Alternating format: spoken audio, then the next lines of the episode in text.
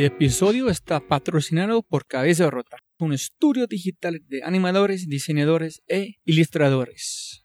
Se puede ver su trabajo en www.cabezarota.com. En sí, vas a enviar un mensaje en su página web. Habla de este podcast. Se puede recibir 20% de descuento en tu primera animación, logotipo, diseño web. www.cabezarota.com. Hola a todos otro episodio de Fry Show. Conmigo, el gringolo.co, Robbie J. Fry. Jóvenes amigos míos, este podcast con Alejandro López de Turbo Boy y Diego Ortiz Emprendiendo Historias es otro experimento. Es una conversación con dos invitados frente al podcast normal yo quería explorar la oportunidad de unir a dos personas para profundizar en las preguntas. Elegí Alejandro y Diego porque están en dos lugares similares y distintos en sus pasiones, pero con esfuerzos completamente diferentes. Ambos están en las etapas iniciales de crecimiento, pero con negocios completamente diferentes. Alejandro López es el fundador de TurboBoy ex ingeniero electrónico, MBA de Tecnológico de Monterrey en México y hasta el día de hoy no ha ejercido su carrera para nada.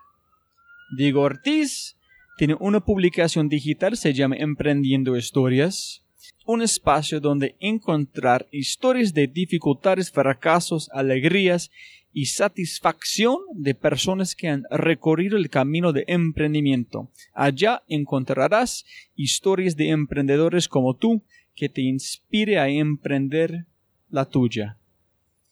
Durante este podcast hablamos de sacrificio, sueños, fracaso, riesgo, recuerdos, muerte, renunciar, tomar el control y mucho sobre la palabra emprendedor. Yo creo que tener conversaciones en torno a términos vomitados, sí, vomitados, en el sentido que la gente no está pensando cuando sacan esta palabra de sus bocas. Palabras como la creatividad, la innovación, la cultura y ser emprendedor es importante porque con esas conversaciones le permite crear sus definiciones y luego aplicar ese conocimiento a su vida. Este podcast explora la palabra emprendedor y todo lo que significa para mis invitados en un momento preciso de sus vidas. Este podcast, como de costumbre, no pretende proporcionar respuestas. Su propósito es el inverso, proporcionar más preguntas que valen mucho más que cualquier respuesta. Por favor, disfrute episodio 37 una exploración sobre la palabra emprendedor con mis compañeros Alejandro López y Diego Ortiz. Jóvenes amigos míos, mil gracias, bien, bienvenido a The Fry Show. Primer episodio con dos emprendedores, dos éxitos. Entonces, mil gracias. Como siempre empezamos, es siempre se puede ganar más plata, pero no puede ganar más tiempo. Entonces, mil gracias por su tiempo.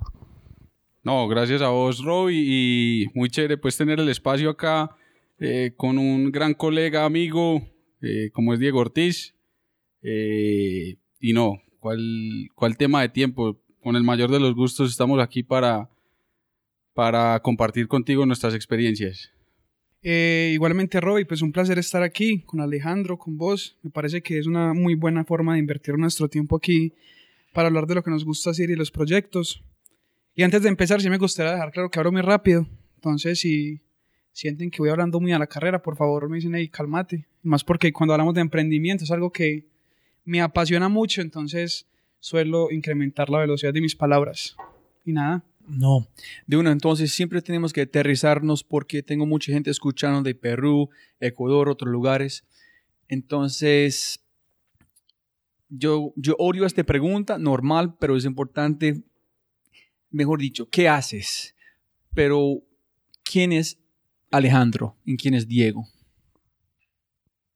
Eh, bueno, ese, es particular, es arrancar por ahí porque ¿quién es Alejandro López? pues, Alejandro López, empecemos porque es ex ingeniero electrónico de, de Bolivariana. Eh, a todo el mundo le digo que soy ex ingeniero porque realmente durante toda la carrera laboral mía no hice nada dentro de la ingeniería per se. Yo siempre estuve metido en el tema de negocios, área comercial, área administrativa. Eh, y fue, fue así. O sea, yo trabajé 11 años en el sector corporativo, pero yo siempre tuve esa vena de vendedor. A mí siempre me gustaron las ventas desde chiquito. Yo vendía eh, chicles en el colegio, vendía alfajores. A mí siempre me gustaba tener eh, ingresos hechos por mí. Entonces, yo sabía que tenía que hacer o emprender algo eh, propio, mi negocio. Digamos que ese es el sueño, creería yo, que de todas las personas. Eh, y un día, básicamente, tomé la decisión de dejar, como decimos vulgarmente, casa, casa carro y beca. Porque, pues, afortunadamente a mí me iba muy bien laboralmente. Yo terminé gerenciando una, una multinacional minera acá en Colombia. Eh, pero yo sabía que era el timing perfecto para hacerlo y digamos que tuve un apoyo muy bacano, que fue mi esposa, le comenté lo que quería hacer eh, con Turbo Boy, ahorita pues entramos un poquito más en detalle de lo que es Turbo Boy, eh, pero yo tenía que emprender, yo tenía que hacer algo propio mío desde cero, como le dice la gente el bebecito de uno, y fue por allá en 2014 cuando, cuando nos decidimos lanzar al tema del emprendimiento. Y hoy estoy enamorado, enamorado no solo de Turbo Boy, sino de, del ecosistema, con sus falencias obviamente, con sus virtudes, pero me encanta, me encanta y me encanta conocer gente, conocer gente como ustedes, conocer colegas de otras partes del mundo, de otras ciudades de acá, Colombia. Eh, eso, eso es una pasión increíble la que, la que tengo por eso. Ya me enamoré de esto y ya de nadie me saca de aquí. Nadie yo tengo, antes de Diego van a como castigarnos antes, como yo quiero profundizar en cómo montar unas cosas que han dicho. Uno es, es muy interesante aquí en Colombia, porque en los Estados Unidos, si quieres montar una cosa, un negocio, normalmente los padres o padre o madre dicen de una. Porque si una persona se puede cocinar hamburguesas, y gana bastante plata para sobrevivir. No es igual aquí en Colombia para como arriesgar una cosa con vender es completamente diferente. Entonces yo quiero saber de su familia, cuánto estás vendiendo de como era niño, ¿recibiste como el apoyo de sus padres o ellos siempre están, ¿por qué no manejas más este tipo de cosas? ¿O fue 100% hágale, Alejandro, cualquier cosa? Sí, digamos que eh, pues fue muy particular porque mi papá también todo el, toda su época laboral fue dedicada a las ventas, eh, le, gerenció pues también una cantidad de empresas. Mi padre murió y digamos que yo asumí el rol de la casa como padre de casa. Eh, ¿Cuántos años tenía cuando? Mi papá se murió en el año 2001. Yo tenía en ese momento 18. Estaba recién entrando a la universidad. Eh, entonces quedé con mi madre y con mis dos hermanas. Entonces me tocó como, asumir ese papel o ese rol de padre, eh, siendo el menor de la casa incluso. Mm, entonces a mi mamá, evidentemente mi mamá pues trabajó, toda la vida trabajado, incluso trabaja hoy. Eh, pero ya cuando muere mi papá obviamente le queda muy duro porque somos tres personas que entramos a universidad, evidentemente los gastos son bastante altos, eh, entonces digamos que yo fui el no lo quiero poner en esos términos, pero fue el perjudicado de los tres porque él estaba en la cola y entonces finalmente no había recursos para ese tercero. Entonces mi madre me dice, pues doctor, le va a tocar buscar qué hacer para usted ayudarse a pagar la universidad, ayudarse a pagar los gustos que le, que le, que le dé por hacer, las comiditas, las salidas, las novias, etcétera, etcétera, etcétera. No es que tuviera mucha novia, no, no, no, no era eso pero desde ahí yo, yo realmente interioricé y dije, no, me tengo que responsabilizar de esta vaina y, y sí, por lo duro que sea, porque uno en ese momento lo asimila de pronto como, como un problema y es, pero ¿por qué si favoreciste a mis otras dos hermanas y a mí me dejaste de último? O sea, ya reflexionando un poquito más, se da uno cuenta de, de, la gran experiencia que es eso. Eh, pero desde ese momento yo dije, no, hermano, aquí hay que hacerle, hay que salir a vender lo que sea.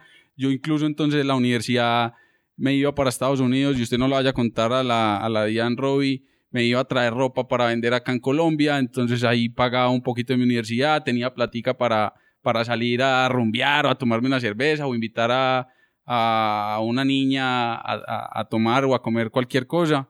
Eh, pero siempre hubo apoyo, siempre hubo apoyo moral, pero siempre hubo apoyo. Y yo estoy como, en toda la gente escuchando, voy a poner el link al blog de, Diego, Emprendiendo Historias, que tiene como un artículo súper chévere sobre Alejandro. Pero tú estás ganando un billete, ¿no? Cuando tuviste la decisión de ser un emprendedor. ¿Qué fue la motivación exactamente para hacerlo? Yo sé porque en, para las personas escuchando, la razón que yo invité a ustedes dos a este momento, que ustedes dos para mí están en un momento clave de su qué están haciendo. Diego es un bloguero excepcional, tiene un montón de conocimiento, tú estás como con en un momento particular y yo quiero hablar como este, este palabra emprendedor, que muchas personas lanzan en cualquier lado, qué significa para ustedes, qué significa para mí. Entonces, cuando tomaste esa decisión, ¿qué fue la motivación más? No era porque es cool, por como Diego dijo en un artículo, que tomar control de su vida. ¿Por qué tomaste la decisión? Yo creo que se me facilitó más de lo, más de lo, más de lo normal. Porque, como te decía, yo siempre tenía el, el tema, pues, de que quería arrancar algo, incluso estando trabajando en el sector corporativo, hice inversiones en algunas compañías. Eh, y ya entrándome un poquito en el tema de las juntas directivas de esas compañías de las cuales yo participaba también, eh, digamos que yo encontré un espacio ahí muy importante porque compartía mesa con varios emprendedores exitosos eh, y recibiendo varios consejos de ellos, varias enseñanzas. Yo simplemente, Robbie, un día amanecí y dije, el sector corporativo no más, no más. O sea, ya creo yo o creía yo en ese momento, aprendí todo lo que tenía que aprender de ese sector, excelente porque tuve grandiosos mentores en el, en el tema corporativo, eh, se me facilitó mucho entonces la toma de la decisión, independientemente del, del salario, porque cuando tú ya analizas varios aspectos del por qué quieres emprender, finalmente el salario se convierte en algo higiénico, como dice el, el gran psicólogo Maslow, ¿no? Eh, para mí la plata no, no era, eh, digamos, el dinero es una consecuencia, no podía ser un causal.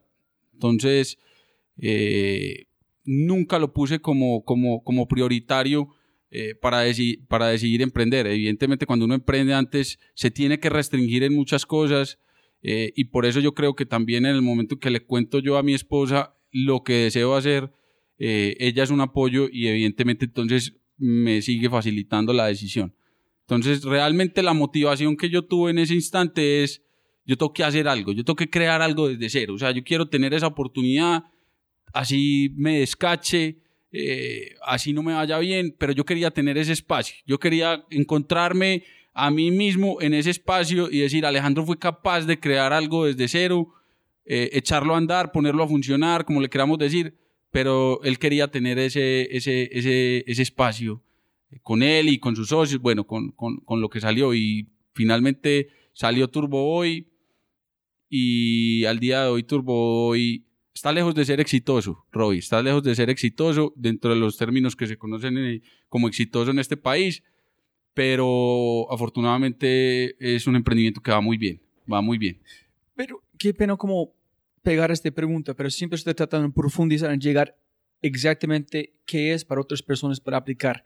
Dijiste como dos o tres cosas. Uno fue, estás como muy cansado de trabajar como una empresa como tal cual, como este, como grandes, como minera, no minería, no sé dónde está trabajando. El otro fue, quieres construir una cosa de cero. Uno es la catalizador, en el otro solamente es como justificando su decisión.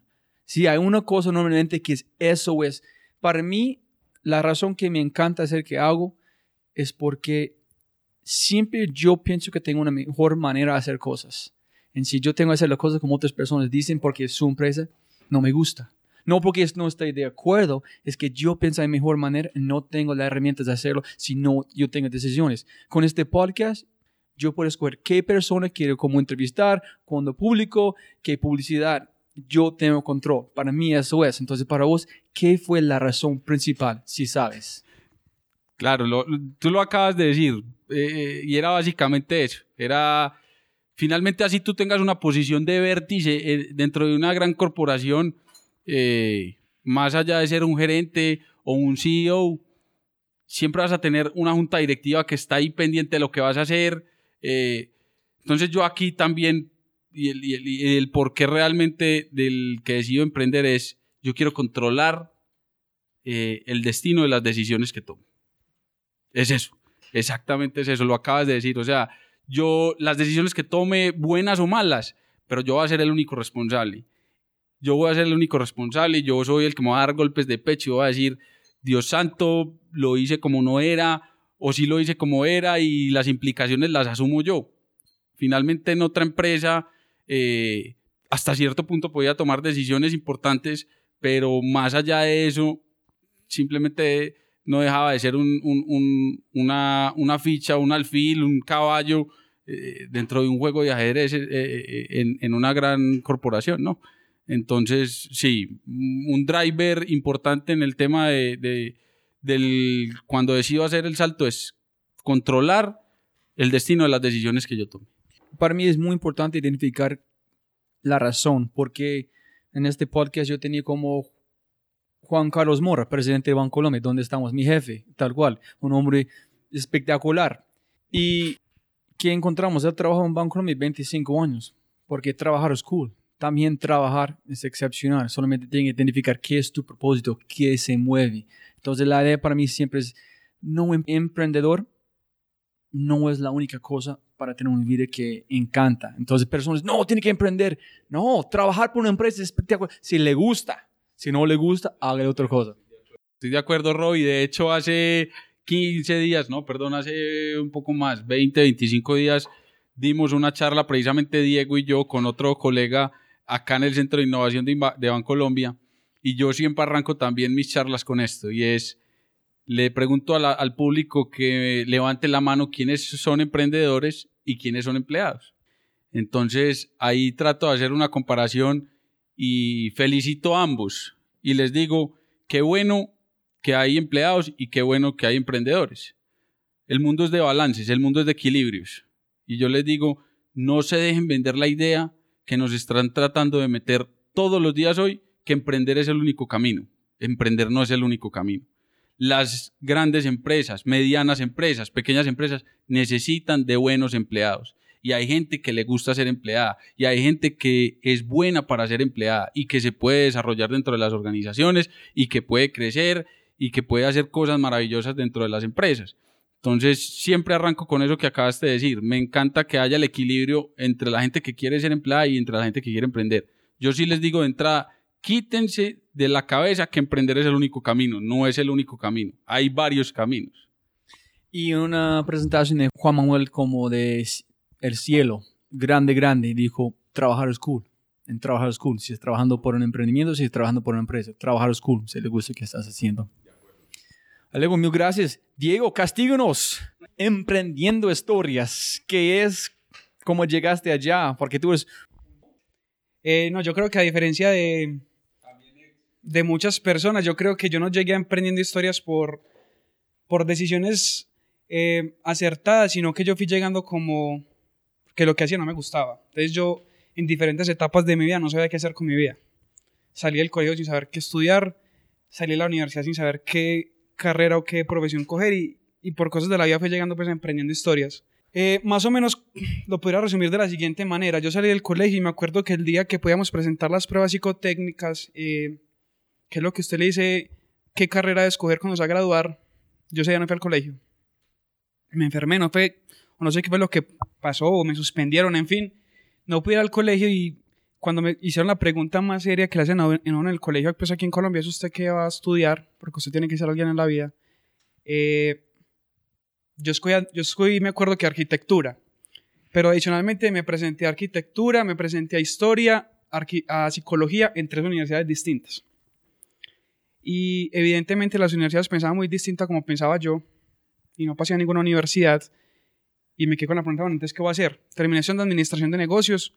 En administración de negocios conocí el, conocí el tema de finanzas y me gustó, pero yo seguía con la misma duda, ¿yo qué quiero hacer con mi vida? No fue hasta que regresé a la práctica en Estados Unidos cuando entendí que el activo más importante lo que yo quería hacer, más allá de ganar mucha plata o ser mi propio jefe o ser dueño de mi propio tiempo, era el tema del tiempo. Yo cómo lo invertía. O sea, yo realmente quería que independientemente de lo que yo hiciera todos los días, cuando llegara hacia por la noche y me acostara, eh, Pero un segundo, qué pena. Dijiste una cosa muy importante, y quiero como tratar como entender más. ¿Cuántos años tiene en este momento? cuando yo regresé de Estados Unidos tenía 23 años. Yo, yo creo que yo cuando llegué al, al, al tema del tiempo fue lo siguiente. Eh, cuando me llegó la primera quincena en la práctica en Estados Unidos, que les en un banco, estaba muy contento. Me llegaron 750 dólares y ya los debía, pero yo no creía en nadie con esos 750 dólares. A la siguiente quincena ya me pagaban 450 dólares y sí, muy interesante. Pero lleg- llegamos al punto en el que el salario no era suficiente. O sea, yo cada 15 días era contento con el salario. De resto, yo llegaba los viernes a mi casa y decía, bueno, ¿y esta semana qué hice? ¿Qué pensé? ¿Qué decisiones tomé? ¿Qué, qué construí? Y llegué a la conclusión de que no estaba haciendo eso. Entonces el salario pasó a un segundo plano, a un tercer plano, y realmente yo quería eh, aprovechar lo que estaba haciendo. Yo decía, yo quiero que mi tiempo sea bien invertido. O sea, yo quiero construir buenos recuerdos. Yo quiero que cuando esté a punto de morirme o, o a los nietos míos o a, o a mis propios hijos decirle, es que yo me disfruté la vida. O sea, realmente construí algo que, que vale la pena recordar. Entonces, Vale la pena para recordar, ¿no? Que hay muchas personas que cuando van a recordar su vida no quieren recordar. no, y es, y es, es el siguiente asunto. Mucha, y eso es muy cliché y todo, pero dicen que es que hay, hay gente que lo único que tiene es plata. Yo creo, entonces, entonces uno qué está haciendo. Entonces, el tema del tiempo, aunque yo no tenía esa claridad en su momento, porque es que todos somos expertos mirando hacia atrás. Yo en su momento tenía 23 años, no sabía qué hacer, no sabía qué carrera coger, qué empleo tomar. Eh, y me acuerdo que Diego Benítez, el, fundador de Siembra Viva, un día contó que la mejor forma de uno darse cuenta de lo que quiere hacer es haciendo lo que a uno no le gusta. Y yo me di cuenta cuando llegué a Estados Unidos que yo no me quería dedicar a las finanzas. Yo no sabía qué hacer con mi vida, pero no quería finanzas. No era suficiente. Yo no quería ser banquero, no quería ese estilo de vida, no quería esa presión, yo quería realmente algo, estando aquí en, en las instalaciones, eh, pero yo no quería eso, no sabía qué quería, pero yo no quería eso. Entonces fue cuando regresé y por cosas de la vida me gusta mucho estudiar, seguí estudiando en un curso, ese curso me llevó a, a un curso de emprendimiento y ahí había- estaba la tarea de crear el blog. Pero ¿por qué un blog? ¿Por qué hiciste? ¿Por qué no otras cosas como Turbo Boy? No Turbo Boy tal cual, pero un emprendimiento de tecnología era otra cosa. ¿Por qué un Eh, blog? Jeff Bezos dice que las pasiones le encuentran a uno, que uno no encuentra las pasiones. Yo creo que pasó ahí eso. Yo tenía muchas ganas de montar un negocio, pero más allá de montar un negocio, yo quería realmente utilizar muy bien mis días, mi tiempo, lo que hacer muy bien. Entonces no fue que yo quería desde chiquito con ser empresario y nada del cuento, yo quiero utilizar muy bien mi tiempo. eh, y en ese curso, uno siempre sueña, pues sí, sobre todo aquí en Medellín, crear empresa, empresario, llamo la vena de emprendedores y todo el cuento. Y cuando llegamos a ese curso, hoy en día hago la recapitulación y recuerdo el tema de lo siguiente. Yo quería estudiar psicología y el tema de la motivación y el tema de la psicología, de, cómo se inspiran a hacer las cosas, está conectado con emprendiendo historias. Yo quería estudiar historia y eso está conectado con las historias de los emprendedores que estamos contando. Y terminación de administración, que tiene cierta cosa de emprendimiento y de negocios. Entonces yo creo que cuando yo creé ese blog, todo lo que me imaginé lo conecté ahí. No sabía cómo ganar plata, porque no tenía la más mínima idea eh, pero me gustaba. Yo hacía cada artículo y me gustaba, sentía la satisfacción y, y yo creo que ese es como el, el, concepto más importante. Yo creo que al final, yo me acuerdo que yo publicaba un artículo con dos o tres likes, cinco o diez visitas y la mitad eran mías y, y yo sentía una satisfacción muy grande. Yo, yo, decía, ya lo hice, ya me gustó. Que lo lean o no lo lean ya no tiene... Pero no has escrito, como escrito nada antes de este punto, ¿no? Con el blog Siempre fue... me gustó escribir. Ah, Siempre... Antes del blog. Sí, inclusive me, gusta, me, me, gustaba escribir, pero más, de, más que cosas personales, pero, pero nunca sentí miedo de contar lo que yo pensaba al mundo por medio de mis palabras. O sea, realmente me gustaba. O sea, sentía la satisfacción propia de hacerlo. Entonces el blog fue finalmente combinando tu pasión para escribir con tu propia voz, menos de escribir para otra persona, otra cosa que es como tiene que escribir o qué. Yo creo que escribir es como la forma, cada quien tiene su forma de comunicar y expresar sus ideas. Una forma la gente lo hace hablando, oratoria, escribiendo. Yo creo que la mía es escribir. Eh, y yo sentía las ganas de despertar como en las personas ese, sentimiento o esa urgencia. Bueno, ¿qué estás haciendo con tu vida? ¿Qué estás haciendo? ¿Qué, ¿Qué vas a hacer hoy para trabajar por tus proyectos? porque realmente ¿sabes? se está acabando ese asunto del tiempo y, y no lo estás utilizando, pues, no, no de una manera eficiente, pues no de una forma que te gustaría recordar. Entonces yo creo que a partir de, de las palabras, que fue algo que siempre me gustó, eh, nunca he hecho un curso pues, de escribir ni nada del asunto, pero me fluía. Yo creo que es como uno de los dones que uno puede tener, por así decirlo. Y lo conecté con el tema de las historias, con el tema del emprendimiento y, y así empezó como a surgir todo, por así decirlo. En ese momento como que conecté muchos puntos. ¿Y qué exactamente es tu blog? Después vamos a como... Emprendiendo historias, eh, a mí me da mucha rabia que me digan que yo era un blog al principio. Yo decía, es que yo no soy un blog.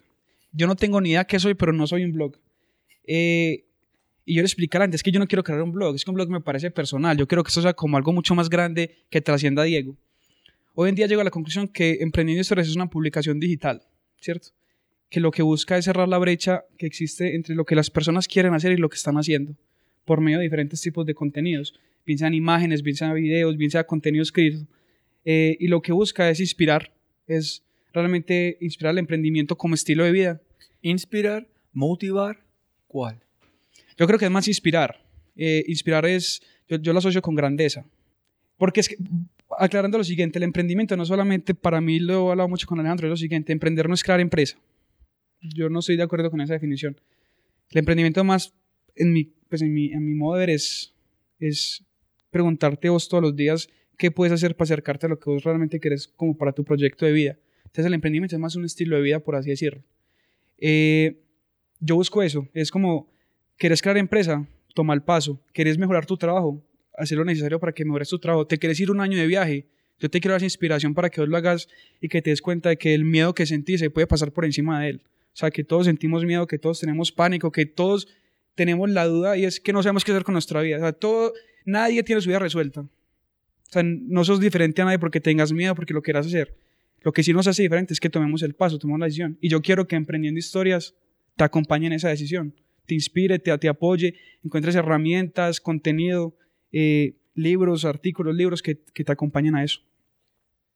Quiero como dos o tres preguntas montar en este, porque tú abriste la puerta, voy a como entrar con qué significa emprender como emprendimiento.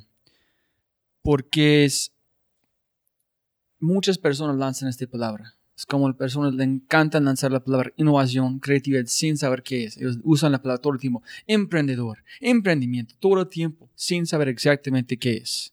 Porque es cool. Em, hay un, hay un, para mí hay un peligro demasiado grave cuando las personas lanzan una palabra, entrar a un mundo porque piensan que sin entender exactamente qué es. Porque hay un, hay un peligro primero que posiblemente van a entrar a un mundo que no van a gustar o no van a saber que posiblemente hay cosas espectaculares que pueden gustar. Entonces, Seth Godin dice, en esa es una definición, como tú dijiste, que siempre estoy tratando de identificar. Seth Godin dijo, si tú puedes salir de su trabajo, en el trabajo siguen ganando plata, tú eres emprendedor. Si tú tienes que manejarlo, tú eres freelance.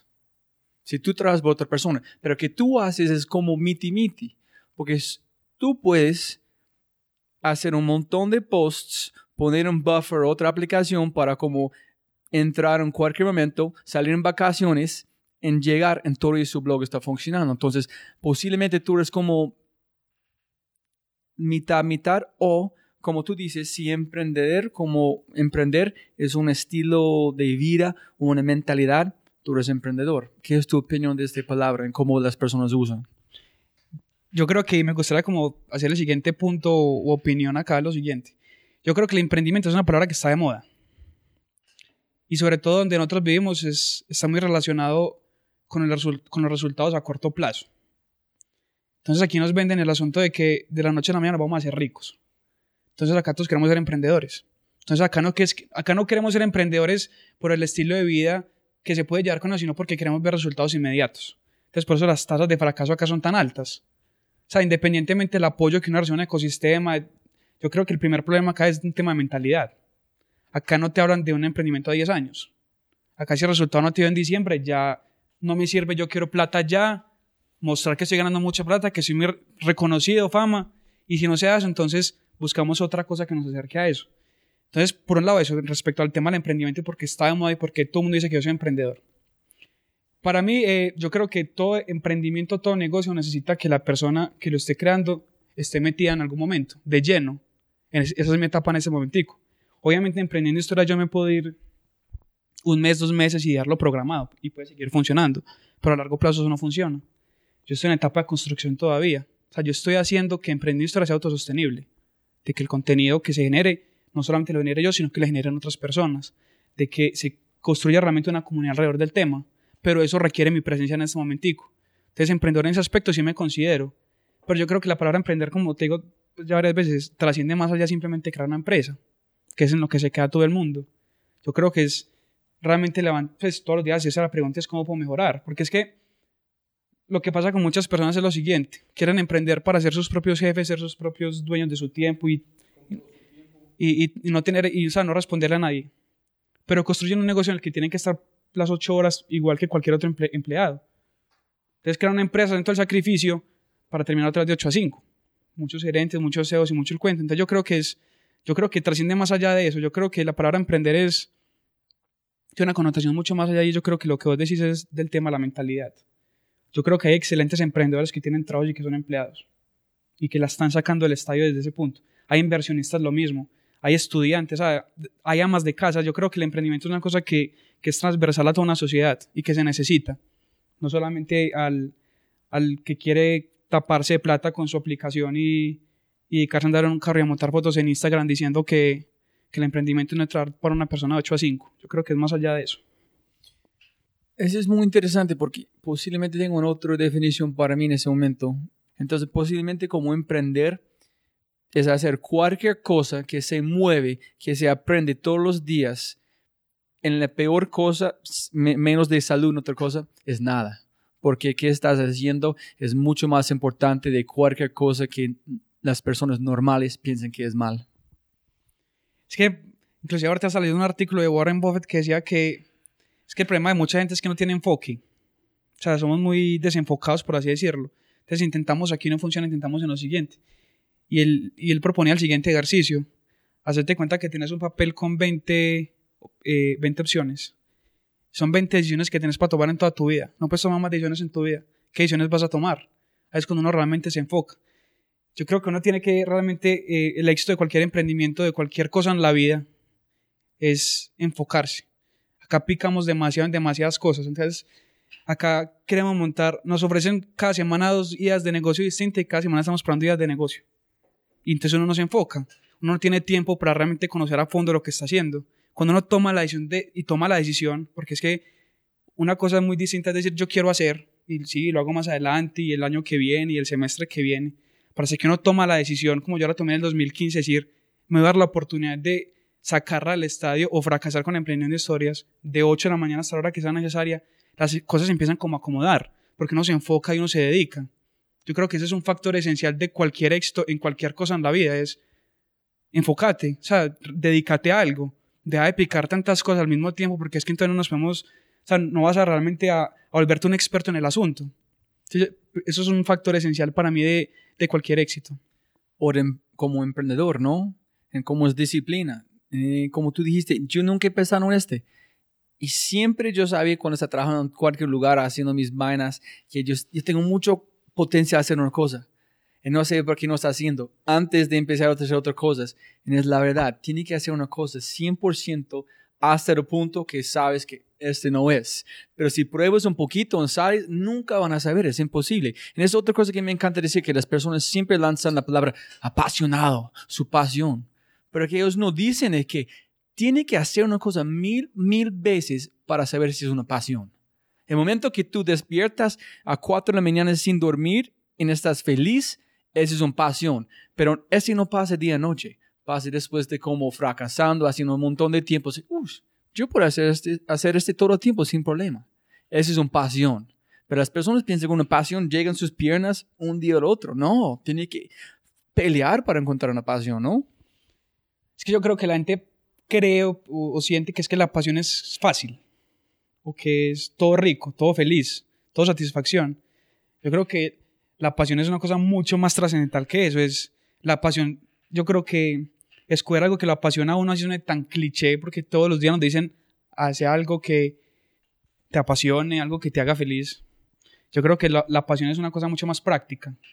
Para superar las, y creo que lo dice Steve Jobs, es para, para superar todas las dificultades y tropiezos del éxito, tienes que, o sea, te tiene que gustar lo que estás haciendo. Eso no significa que sea fácil. Yo creo que la pasión es una cosa de un tema de disciplina. No siempre haces lo que te gusta. Emprendiendo historias tiene cosas que a mí no me gustan hacer, pero que las hago. Pues porque es que hay que hacerlo. Es lo mismo, o sea, en, el, en, el, en un trabajo, no sé, o en, o en cualquier negocio, en cualquier proyecto de vida de uno, van a haber cosas que a uno no le gusten hacer. Así lo apasione. Pero entonces pasar por encima de eso. Por eso es que a mí me parece que es que la motivación no es suficiente. Eh, en, la cuenta de Instagram de nosotros hay una frase que yo creo que es muy bacana y dice lo siguiente, es, estas frases no te van a hacer exitoso. O sea, la motivación no es suficiente para ser exitoso. Y la motivación es como bañarse, lo tienes que hacer todos los días. Te tienes que motivar todos los días hasta que construyas tu disciplina. Cuando uno construye la disciplina, y sí, que lo apasione, que hayan días buenos, que hayan días malos, uno lo supera porque tiene una visión de largo plazo que lo inspira a uno y es qué, quieres construir. Y, y vamos a lo mismo, todo eso asocia con lo que te dije al principio. ¿Qué recuerdos estamos construyendo? Que es muy bacano y así se llama la conferencia que estamos hablando y es que nunca va a ser un buen momento para emprender. O sea, nunca va a ser el momento indicado para uno tomar la decisión de voy a renunciar, voy a no decir tomar un trabajo y, y dedicarme a esto que quiero hacer. Entonces, si nunca es el momento, pues hacerlo ya que tenés el presente, que, que es la única oportunidad que tienes para hacerlo. Entonces, es eso, o sea, hijas, renunciar a una gerencia de una multinacional, lo que sea. ¿Cuándo es el momento perfecto? El- o sea, los momentos perfectos no existen. Momento perfecto para emprender, para irse de la casa como yo estoy en este proceso. O sea, nunca va a ser un momento adecuado para tomar las decisiones. Yo creo que hay momentos que es, que es el ya y, y actúa sobre ese. Pero posiblemente hay un montón de momentos. Solamente está, si no estás buscando, estás ciego a esos momentos. Esa es posiblemente otra conversación totalmente diferente. Pero yo pienso que hay, hay si tú estás tratando de mejorar la vida de las personas, tratando la- el mundo, si estás tratando de aprender, si estás juzgando, estás, van a pensar, hay como, mejor dicho, hay tanta mierda con las noticias, con todo el mundo, con información, es tanto como, ¿cómo se? Bulla que está pasando, pero hay como señales como, ¡pum! Claro, pero si no estás tratando de escuchar, que es un hábito que tiene que aprender, es imposible. En cuando empieces a aprender, los momentos están en to- todos lados. Pero primero tiene que encontrar el primer momento, que es el primer sonido que, ay, Pero es que yo creo que ahí la, es lo siguiente, es que la realidad parte de tus pensamientos. O sea, la conversión que tenés con vos mismo todos los días la que te permite tomar esas decisiones o no. Hay gente que no le importa ni que lo que está conversando las 14 horas que dice que uno habla con uno mismo todos los días. Yo creo que cuando uno realmente se pone a pensar qué es lo que se dice usted a sí mismo cada mañana y cada tarde y cada noche, empieza a llegar a, esa- o sea, empieza a, llegar a, esa- a esas decisiones y empieza a ver los momentos no perfectos, pero sí momentos indicados para tomar la decisión. Porque es que yo creo que las decisiones no es una cosa que se toma de un día para otro, es una acumulación de muchas cosas que uno va teniendo alrededor de su vida. Y Alejo, hablando de este cómo emprender en pasión, ¿dónde está Turbo en este momento? ¿Cómo funciona el sistema de inversión? Bueno, pues expliquemos un poquito qué es TurboBoy. TurboBoy básicamente es una plataforma que se compone de web app y aplicaciones móviles donde la gente eh, o donde los usuarios que tienen necesidades de servicios de mensajería inmediata eh, se conectan con los miles de mensajeros que hay rodando por las calles. Eh, de hecho, entrevistaste en uno de estos podcasts a, a- un colega, un gran colega, a Rafa, que tienen eh, una plataforma similar, pero tenemos muy buena relación. Eh, para mí hay una cosa que define el emprendedor y es, a mí me encanta la palabra sacrificio. A mí, me encanta eh, decirle a la gente, viejo, cuando usted entienda lo que significa la palabra sacrificio, está o tiene gran adelanto para decidir si emprender o no. Eh, ¿Por qué? Porque es que el emprendimiento es eso, es sacrificio. Es, eh, como decía el, el- el libro, pues madre, a mí no me gusta levantarme a las 4 de la mañana meterme en una piscina a 5 grados centígrados. No me gusta, pero digamos que ahí sí vale decir que el fin justifica los medios, porque es que el, fin del hombre per se, la emoción que siente al nadar y la emoción que siente al competir en ese, en ese tema del nado, eh, finalmente es lo que lo hace romper todos los obstáculos que se le van presentando dentro del mismo proceso. Eh, y claro, como decía Diego, hay, hay cosas dentro de Turboboy eh, que a uno no le gusta hacer, pero que le, le- le toca. Y eso es parte del sacrificio. Eh, asimismo, como cuando usted le dijo a su esposa que iba a renunciar, eh, me imagino yo que pues un ingreso de la casa se mochaba tal cual me pasó a mí, entonces tenemos ese punto en común porque yo le dije a la mía también, mañana no tengo nada, Pero no tiene dos hijas. Ah, bueno, eso es diferente. Eso es diferente. No, entonces, eh, lo que te decía ahorita, para mí, eh, la, una de las definiciones del, del emprendimiento como tal es, viejo, y y la pregunta que te tienes que hacer es, viejo, ¿estás, ¿estás preparado para sacrificar? Y sacrificar muchas cosas, muchísimas cosas. Si estás preparado para eso, tenés un terreno muy ganado, muy ganado. Pero yo quiero pelear con este un poquito. Es siempre como pasión, sacrificar. Yo siempre tratar como llegar a la más como detalles en identificar qué es. En él dijo una cosa que me pegó duro. Que sacrificar significa que tiene que hacer una cosa que no quieres hacer. Ay, yo quiero hacer part- mirar el partido con mis amigos, pero tengo que trabajar. Sacrificar. Pero cuando tú tomas la decisión su propia decisión de hacer una cosa no es sacrificar. Otra cosa es más importante. No es sacrificando nada porque prefieres, como vacaciones que estamos hablando. Si no, vacaciones no existen es porque no quieres vacaciones porque más importante es mi negocio, ese se mueve. Entonces para mí sacrificar no existe. Si es emprendedor, estás haciendo lo que quieres hacer, no sacrificando nada. Estás disfrutando la vida. De acuerdo, pero como te decía, entonces ahí es donde uno se hace el lavado cerebral y dice, el fin justifica los medios, porque es que mi objetivo, mi mega, mi norte es esta vaina de allá. Y yo tengo obstáculos dentro de ese camino y los obstáculos, así tengamos la mentalidad más poderosa del mundo, finalmente son obstáculos y a uno te gustan los obstáculos. Per se, por naturaleza, el hombre, el ser humano, no le gustan los obstáculos, llámense como se llamen. Entonces, si lo querés poner en términos de obstáculos, de desafíos, de sacrificios, o como decimos aquí vulgarmente, de chicharrones, están ahí, están ahí, tangibles, están explícitos dentro del proceso de- de emprender o de trabajar, eh, como lo quieras llamar. Entonces, eh, finalmente, como te digo, el objetivo es el objetivo del que te trazas y tenés que vencer una cantidad de cosas. No me encantan en solamente como Alejo porque es una cosa que siempre estoy tratando de identificar, que es, es la sacrificar la verdad, es porque en este momento estamos haciendo este podcast. Diga mi esposita está con las niñas. Yo quiero estar con mis niñas, pero también quiero hacer como haciendo este podcast.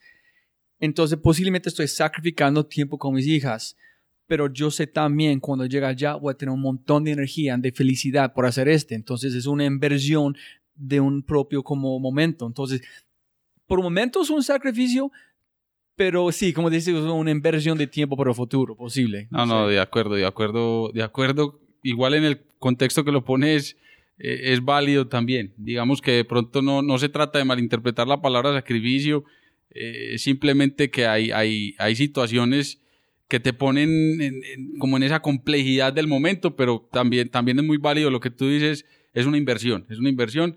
Y si lo quieres ver desde el punto de vista técnico, es, es la decisión que tomas frente al costo de oportunidad que se te presenta. Y poner en contexto es que es importante para mí las palabras, porque si no usas la palabra correcta como em- emprender, como emprendimiento, puedes llegar a un- una ruta como equivocado. Y como motivación, que Zig Ziglar, me imagino que como Diego le encanta también, dijo que motivación solamente llegan después del trabajo. No, nunca está motivado a hacer un trabajo duro. Hacen un trabajo duro, empieza a tener progreso, en él estás motivado. Inspiración, motivación.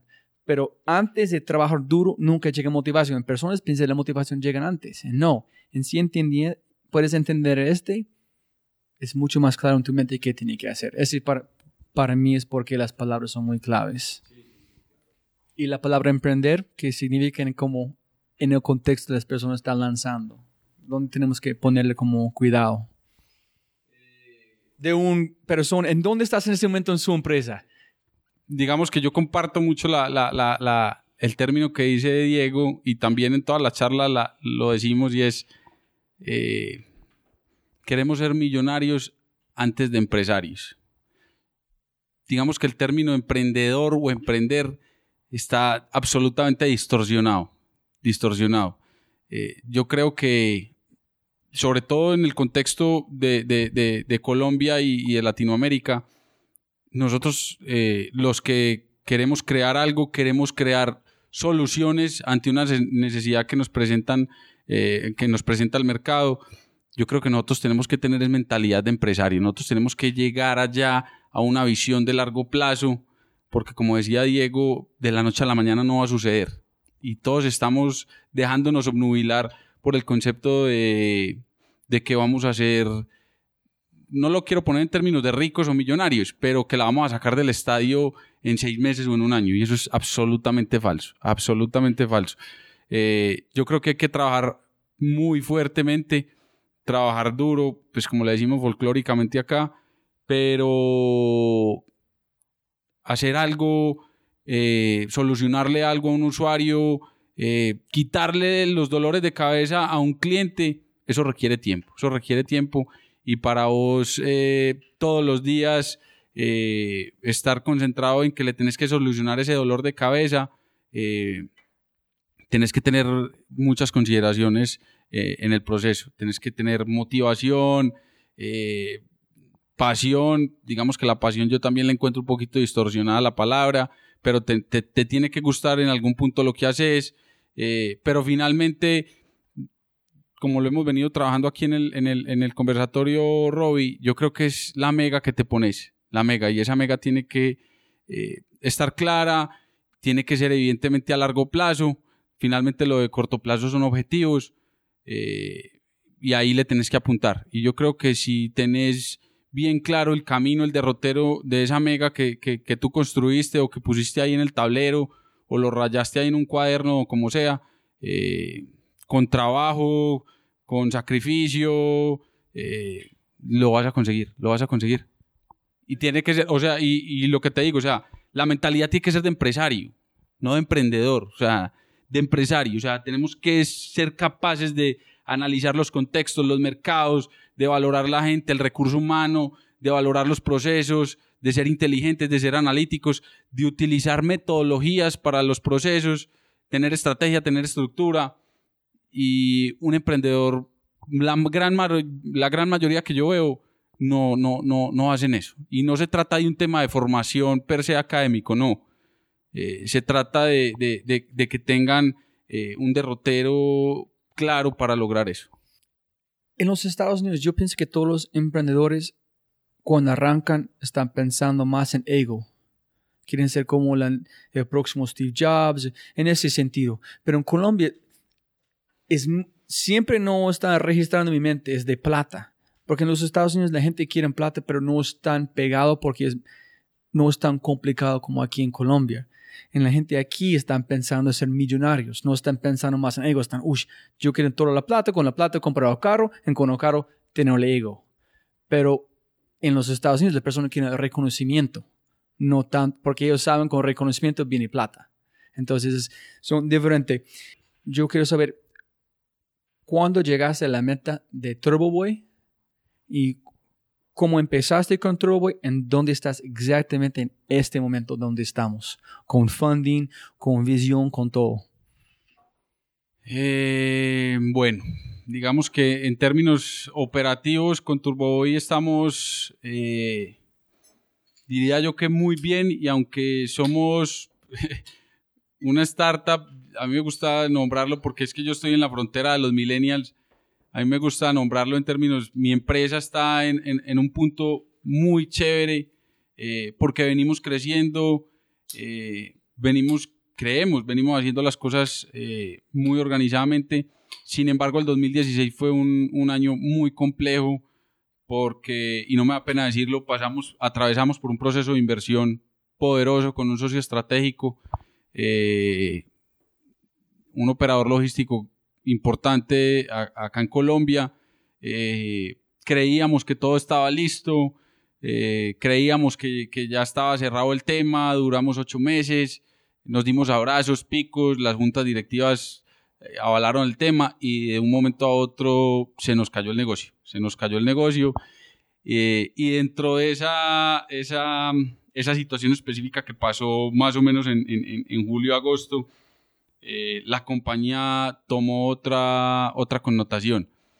¿Por qué? Porque algunos de los, de los personajes que, que- estaban involucrados dentro de Turbo Boy eh, decidieron eh, tomar otro rumbo eh, y finalmente la operación de Turbo Boy seguía siendo muy bonita, muy bonita porque es una empresa que sigue creciendo y hoy por hoy Turbo Boy lo chévere es que se puede sostener, ¿cierto? Se puede sostener. Y hoy por hoy el negocio... ¿Qué significa este? Esto significa que la operación por sí eh, da para mantener eh, su crecimiento. Sueldos de los empleados. Exactamente, exactamente. Puede, puede, puede mantener su operación, puede mantener su crecimiento. ¿En ¿Cuánto tiempo has demorado? Eh, la operación de Turbo ya lleva casi dos años, va a cumplir dos años ahorita en abril.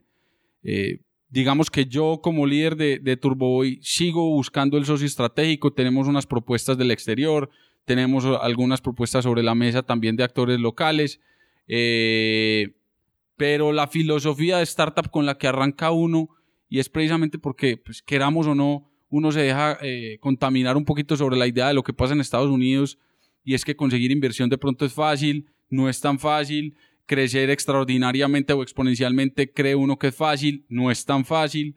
Eh, entonces digamos que el negocio toma completamente otro rumbo, te entrega una, una, un análisis y unas métricas totalmente diferentes a las que tenías al principio y bajo ese contexto ya uno puede empezar a definir. Entonces hoy por hoy yo sé que lo que necesita Turboy para seguir creciendo es esa figura de socio estratégico más que plata.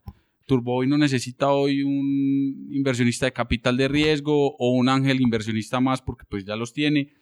Eh, necesitas un socio estratégico que le imprima más al know-how per se del negocio como tal eh, y nos lleve de un nivel en el que estamos hoy a cierto nivel importante. Eh, entonces digamos que esa es la meta que tengo yo. Hoy por hoy, como te digo, y es, algo importante, Turboy puede seguir solo. O sea, no está en el negocio. Mi negocio hoy no es salir a la calle a pedir plata como sucede con gran mayoría de, de, startups, no solo acá en el país, sino en Latinoamérica, es que cada seis meses, eh, incluso hasta menos, tienen que estar recogiendo inversión. Pero como dos años se parece como muy rápido.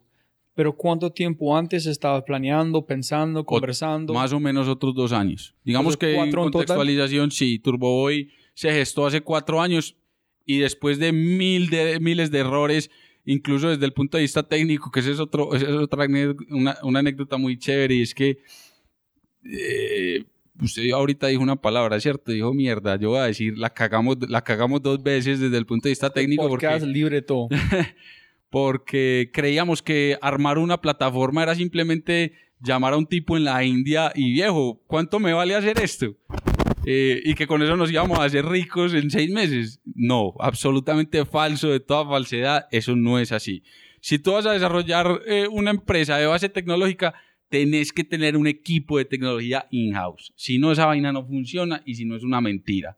Y el primero que se me ponga aquí al frente y me diga que es que yo mandé una aplicación en la India y facturo mil millones de pesos mensuales, acá en Colombia lo felicito, lo felicito y le regalo incluso Turbo y le escrituro la casa, lo que quiera, porque no es así, no es así. Entonces la cagamos con el desarrollo tecnológico dos veces, a la tercera ya supimos entender después de haber gastado dinero que teníamos que tener un equipo in-house eh, y ya a partir de ahí sí tomamos vuelo después de dos años eh, y salimos al aire. O sea, salimos a operación exactamente el 7 de abril del 2015. No sé, porque yo nunca he hecho, entonces no sé. Pero cuando estás con Turboboy, ¿cuándo fue el momento que más o menos convirtió de una idea a un negocio? Cuando construiste una cosa, ¿cuántas presentaciones como regalaron antes de una persona? Listo, tenemos plata.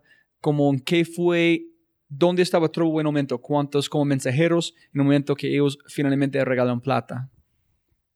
Mira, pues digamos que, y es, un error que desde mi punto de vista cometimos en, un principio cuando salimos a operación, y es que nosotros creímos que el volumen de Turbo iba a ser tal que el día que saliéramos a monetizar eh, íbamos a tener un flujo de caja, pero abismal y absolutamente falso.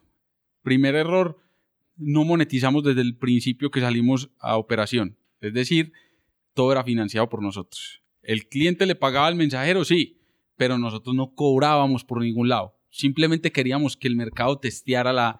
la, ¿Este la- fue un error? Para mí es un error. ¿Por qué? ¿Qué vas a cambiar si puedes cambiar en como volver en tiempo? Eh, desde el primer día hubiera cobrado. Para ver si las personas están listos para pagar. Ah, Exacto. Exacto. Es que, es que tu mayor validador es el cliente que te paga, maestro. Y la recompra. O sea, yo también digo, tu cliente no es el que va y te compra una vez y nunca vuelve. Ese no es un cliente, eso no se llama cliente. Tu cliente es el que te compra una vez y te compra la segunda y te compra la tercera y te compra la... cua- Eso se llama cliente. Entonces, eh, vos puedes probar el servicio gratis. ¿No te gustó? Es gratis, ese man nunca vuelve y no te paga un peso. ¿Sí me entendés? No tenés, no tenés las herramientas necesarias para volverlo a traer, para volverlo a enganchar. Ya de hecho no le gustó. Pero es diferente, es, es muy importante porque es diferente de una empresa que es como Twitter o otra empresa que es usuarios. Claramente tiene que ser Instagram gratis, pero tú estás montando un negocio que tiene que tener transacciones, entonces tiene que probar con una transacción. ¿Quién está listo a comprar? Exactamente. Robbie, y dices algo muy bacano y es, pones el ejemplo de Twitter y viejo, precisamente ese es el problema, es que eso es Estados Unidos, el mercado de Estados Unidos funciona completamente diferente al colombiano. O sea, aquí el, para mí el primer validador es que te tengan, que te paguen por esa vaina. O sea, tu propuesta de valor tiene que ser lo suficientemente buena para que el tipo, el usuario, como lo quieras llamar, esté dispuesto a sacar o meterse la manito en el bolsillo y sacar el billetico y pagar. Pagarte por lo que estás haciendo. Le estás solucionando, le estás quitando un dolor de cabeza, el job to be done. Usted que conoce el concepto, el job to be done. Sí, ok. Y si pagan. Pague, maestro. Mi propuesta de valor es súper calidosa. O sea, yo te quito un dolor de cabeza en tu operación, en tu empresa, en tu día a día. Págame. Y lo, lo va a hacer porque lo que yo estaba haciendo le sirve a él dentro de su proceso. Le sirve. Eh, pero pues la propuesta de valor de Turbo era, era, era tan bacana que finalmente cuando salimos a monetizar, eh, eh, los usuarios estuvieron dispuestos a pagar y, y- y- y bueno. ¿Cómo fue el proceso para como recibir inversión? ¿Cuántas veces tuviste que presentar? ¿Cuántas veces modificar su presentación? Mira, a mí me gusta ser muy honesto con eso, Robbie, porque, pues, digamos que gracias, precisamente, una de las cosas chéveres que, que- que me quedó a mí eh, durante el proceso de, de- de- de trabajo en el sector corporativo fue el networking. Yo soy de las personas que digo que el tema de las relaciones es vital para lo que querés hacer en tu vida. Vital. Eh, como dicen por ahí, es mejor, eh, es mejor amigos que plata, ¿cierto? Pero amigos con plata mucho mejor. Entonces, digamos que ese networking que, que yo arrastraba de- de- del, del- del tema laboral, eh, salí yo y ese fue mi primer, mi primer vínculo. Yo salí a venderles la idea de Turbo Boy apasionadamente, con el ímpetu, con la vaina. Mire lo que estoy haciendo, mire lo que estoy creando, pero necesito recursos, maestro. Venga, me, me, me, me va a apoyar. Y te soy honesto, fue más sencillo de lo que yo esperaba. Fue más sencillo, digamos que con un círculo muy cercano a mí logramos levantar un capital importante, unos recursos importantes para poder empezar a operar, para poder empezar a financiar esa operación que hoy... A través con sus amigos. Exacto. Y como conexiones. Exacto, que son amigos, pero eh, más que amigos son también emprendedores eh, exitosos, tienen empresas que facturan más de 100 millones de dólares entre, entre todos los inversionistas, eh, pues, o sea, ya saben, las duras, las maduras de emprender, y como ya me conocían desde el, desde el sector laboral, lo que yo había hecho, porque ya había hecho negocios con ellos, decidieron apostarle otra vez al tema y apostarle a Alejandro y apostarle al equipo que, que acompañaba a Alejandro para, para el emprendimiento. Eh, y ya de ahí, cuando empezamos, como te digo, a monetizar, eh, la las transacciones empezaron a ver, el movimiento de flujo de caja se empezó, a- se empezó a, a ver. Y, y ahí empezamos a analizar varias, varias aristas. Llegamos a la conclusión, necesitamos, es un socio estratégico, no necesitamos eh, capital de riesgo, no necesitamos plata, no necesitamos plata. Yo no necesito colgarme atrás en la espalda una mochila de plata, no, ni lo quiero. Turboboy, hoy necesitas un socio estratégico para darle otro nivel, sin querer decir que es que si no se logra un socio estratégico, la empresa muere, no. La empresa hoy es lo suficientemente robusta para operar por sí sola, sino que dentro de lo que uno llama ambición, las ambiciones o la meta que hablamos ahorita de uno es seguirle dando, seguir creciendo. Eh, migrar a otras ciudades, crecer en capital humano, eh, en fin. Entonces creemos que el valor más importante que puede tener Turbo hoy, hoy en términos de financiación es, es un socio estratégico. El Fondo Revivo Colombia, Udiam Shah, dijo que cuando está buscando inversionistas, dijo, yo quiero un experto que sabe de aviones. No quiero como inversionista que tiene plata. Necesito una persona que es un, a mi equipo. Diego, hay una frase que me encanta que dice como de, pienso que es Susie Kasam, que dice, las dudas matan más sueños que fracasos. Pero que no dice es qué haces cuando tienes dudas, cuando tienes angustia, no estoy funcionando, nadie está gustando mis, mis, mis artículos, tengo mi madre diciendo que no puedo hacerlo, tengo que hacer otro trabajo. Nadie explica en esta parte cómo hacerlo. Sí, es muy fácil si las dudas matan más como sueños, de, pero cómo superar, no dicen. Número dos, es cómo funciona un blog por ganando plata. ¿En cuánto tiempo demoraste para aprender eh, como SEO, cómo monetizarlo, cómo entrar a este mundo, cómo decidir qué propaganda quieres en tu página o no? Bueno, la primera con respecto al tema de la angustia, yo creo que el camino de la persona que, que decide emprender o, o, construir su proyecto de vida siempre va a tener muchos altibajos. Uno todos los días no, se, no todos los días se levanta con ganas de, de traer en su página, de traer en su proyecto, de, de hacer pues, lo, lo, necesario todos los días. Yo creo que la angustia y una, algo que me ha servido mucho es porque me pasó muchas veces al principio y todavía me sigue pasando que hay artículos que no gustan o contenido que uno cree que, que va a gustar mucho y resulta que no. Es es lo siguiente, yo creo que todas las personas que han tenido éxito han pasado por eso. Y ellos decidieron hacerle caso omiso. Es que yo creo que el que decide, yo, creo que la persistencia vence la resistencia. Yo creo que si vos no te cansas de intentarlo, en algún momento vas a encontrar la forma de hacer las cosas. Yo tuve muchos artículos que no gustaban, pero eso no era un impedimento para que yo al día siguiente me levantara a escribir otro listo, este gustó, mañana va a ser otro distinto a ver qué funciona. Pero ¿por qué allá? Es que es como la persistencia mata la resistencia. Pero ¿cómo recibes esa persistencia? ¿Qué es la cosa como en sus tripas o como en su corazón para hacerlo? Nadie contesta este. ¿Qué hace? ¿Qué es tu combustible para hacer? Me imagino que un día vamos como en el mejor post que tú piensas, en, todo el mundo están castigando y dices, es una mierda. ¿Qué haces para el próximo día? No me importa, voy a hacer tres más igual porque el mundo va, ¿qué haces? ¿Qué es tu motivación o como intrínseco para como superar esa cosa? Yo creo que la motivación más grande ahí es que esa dificultad no es más grande de lo que yo quiero construir. A mí pues que los artículos míos son un asco completo o que ese no gustó para nada. Pero ese comentario o esa dificultad no es más grande de lo que yo quiero construir. ¿Me explico? O sea, esa dificultad no, no pasa por encima de lo que yo quiero realmente hacer es inspirar a las personas. Cuando yo creo un artículo y realmente inspiro a alguien, yo creo que esa satisfacción está por encima de que me digan, sabes que ese artículo es una porquería. Entonces, ese propósito, que es que vamos al tema, es el propósito. Mi propósito está por encima de esa dificultad.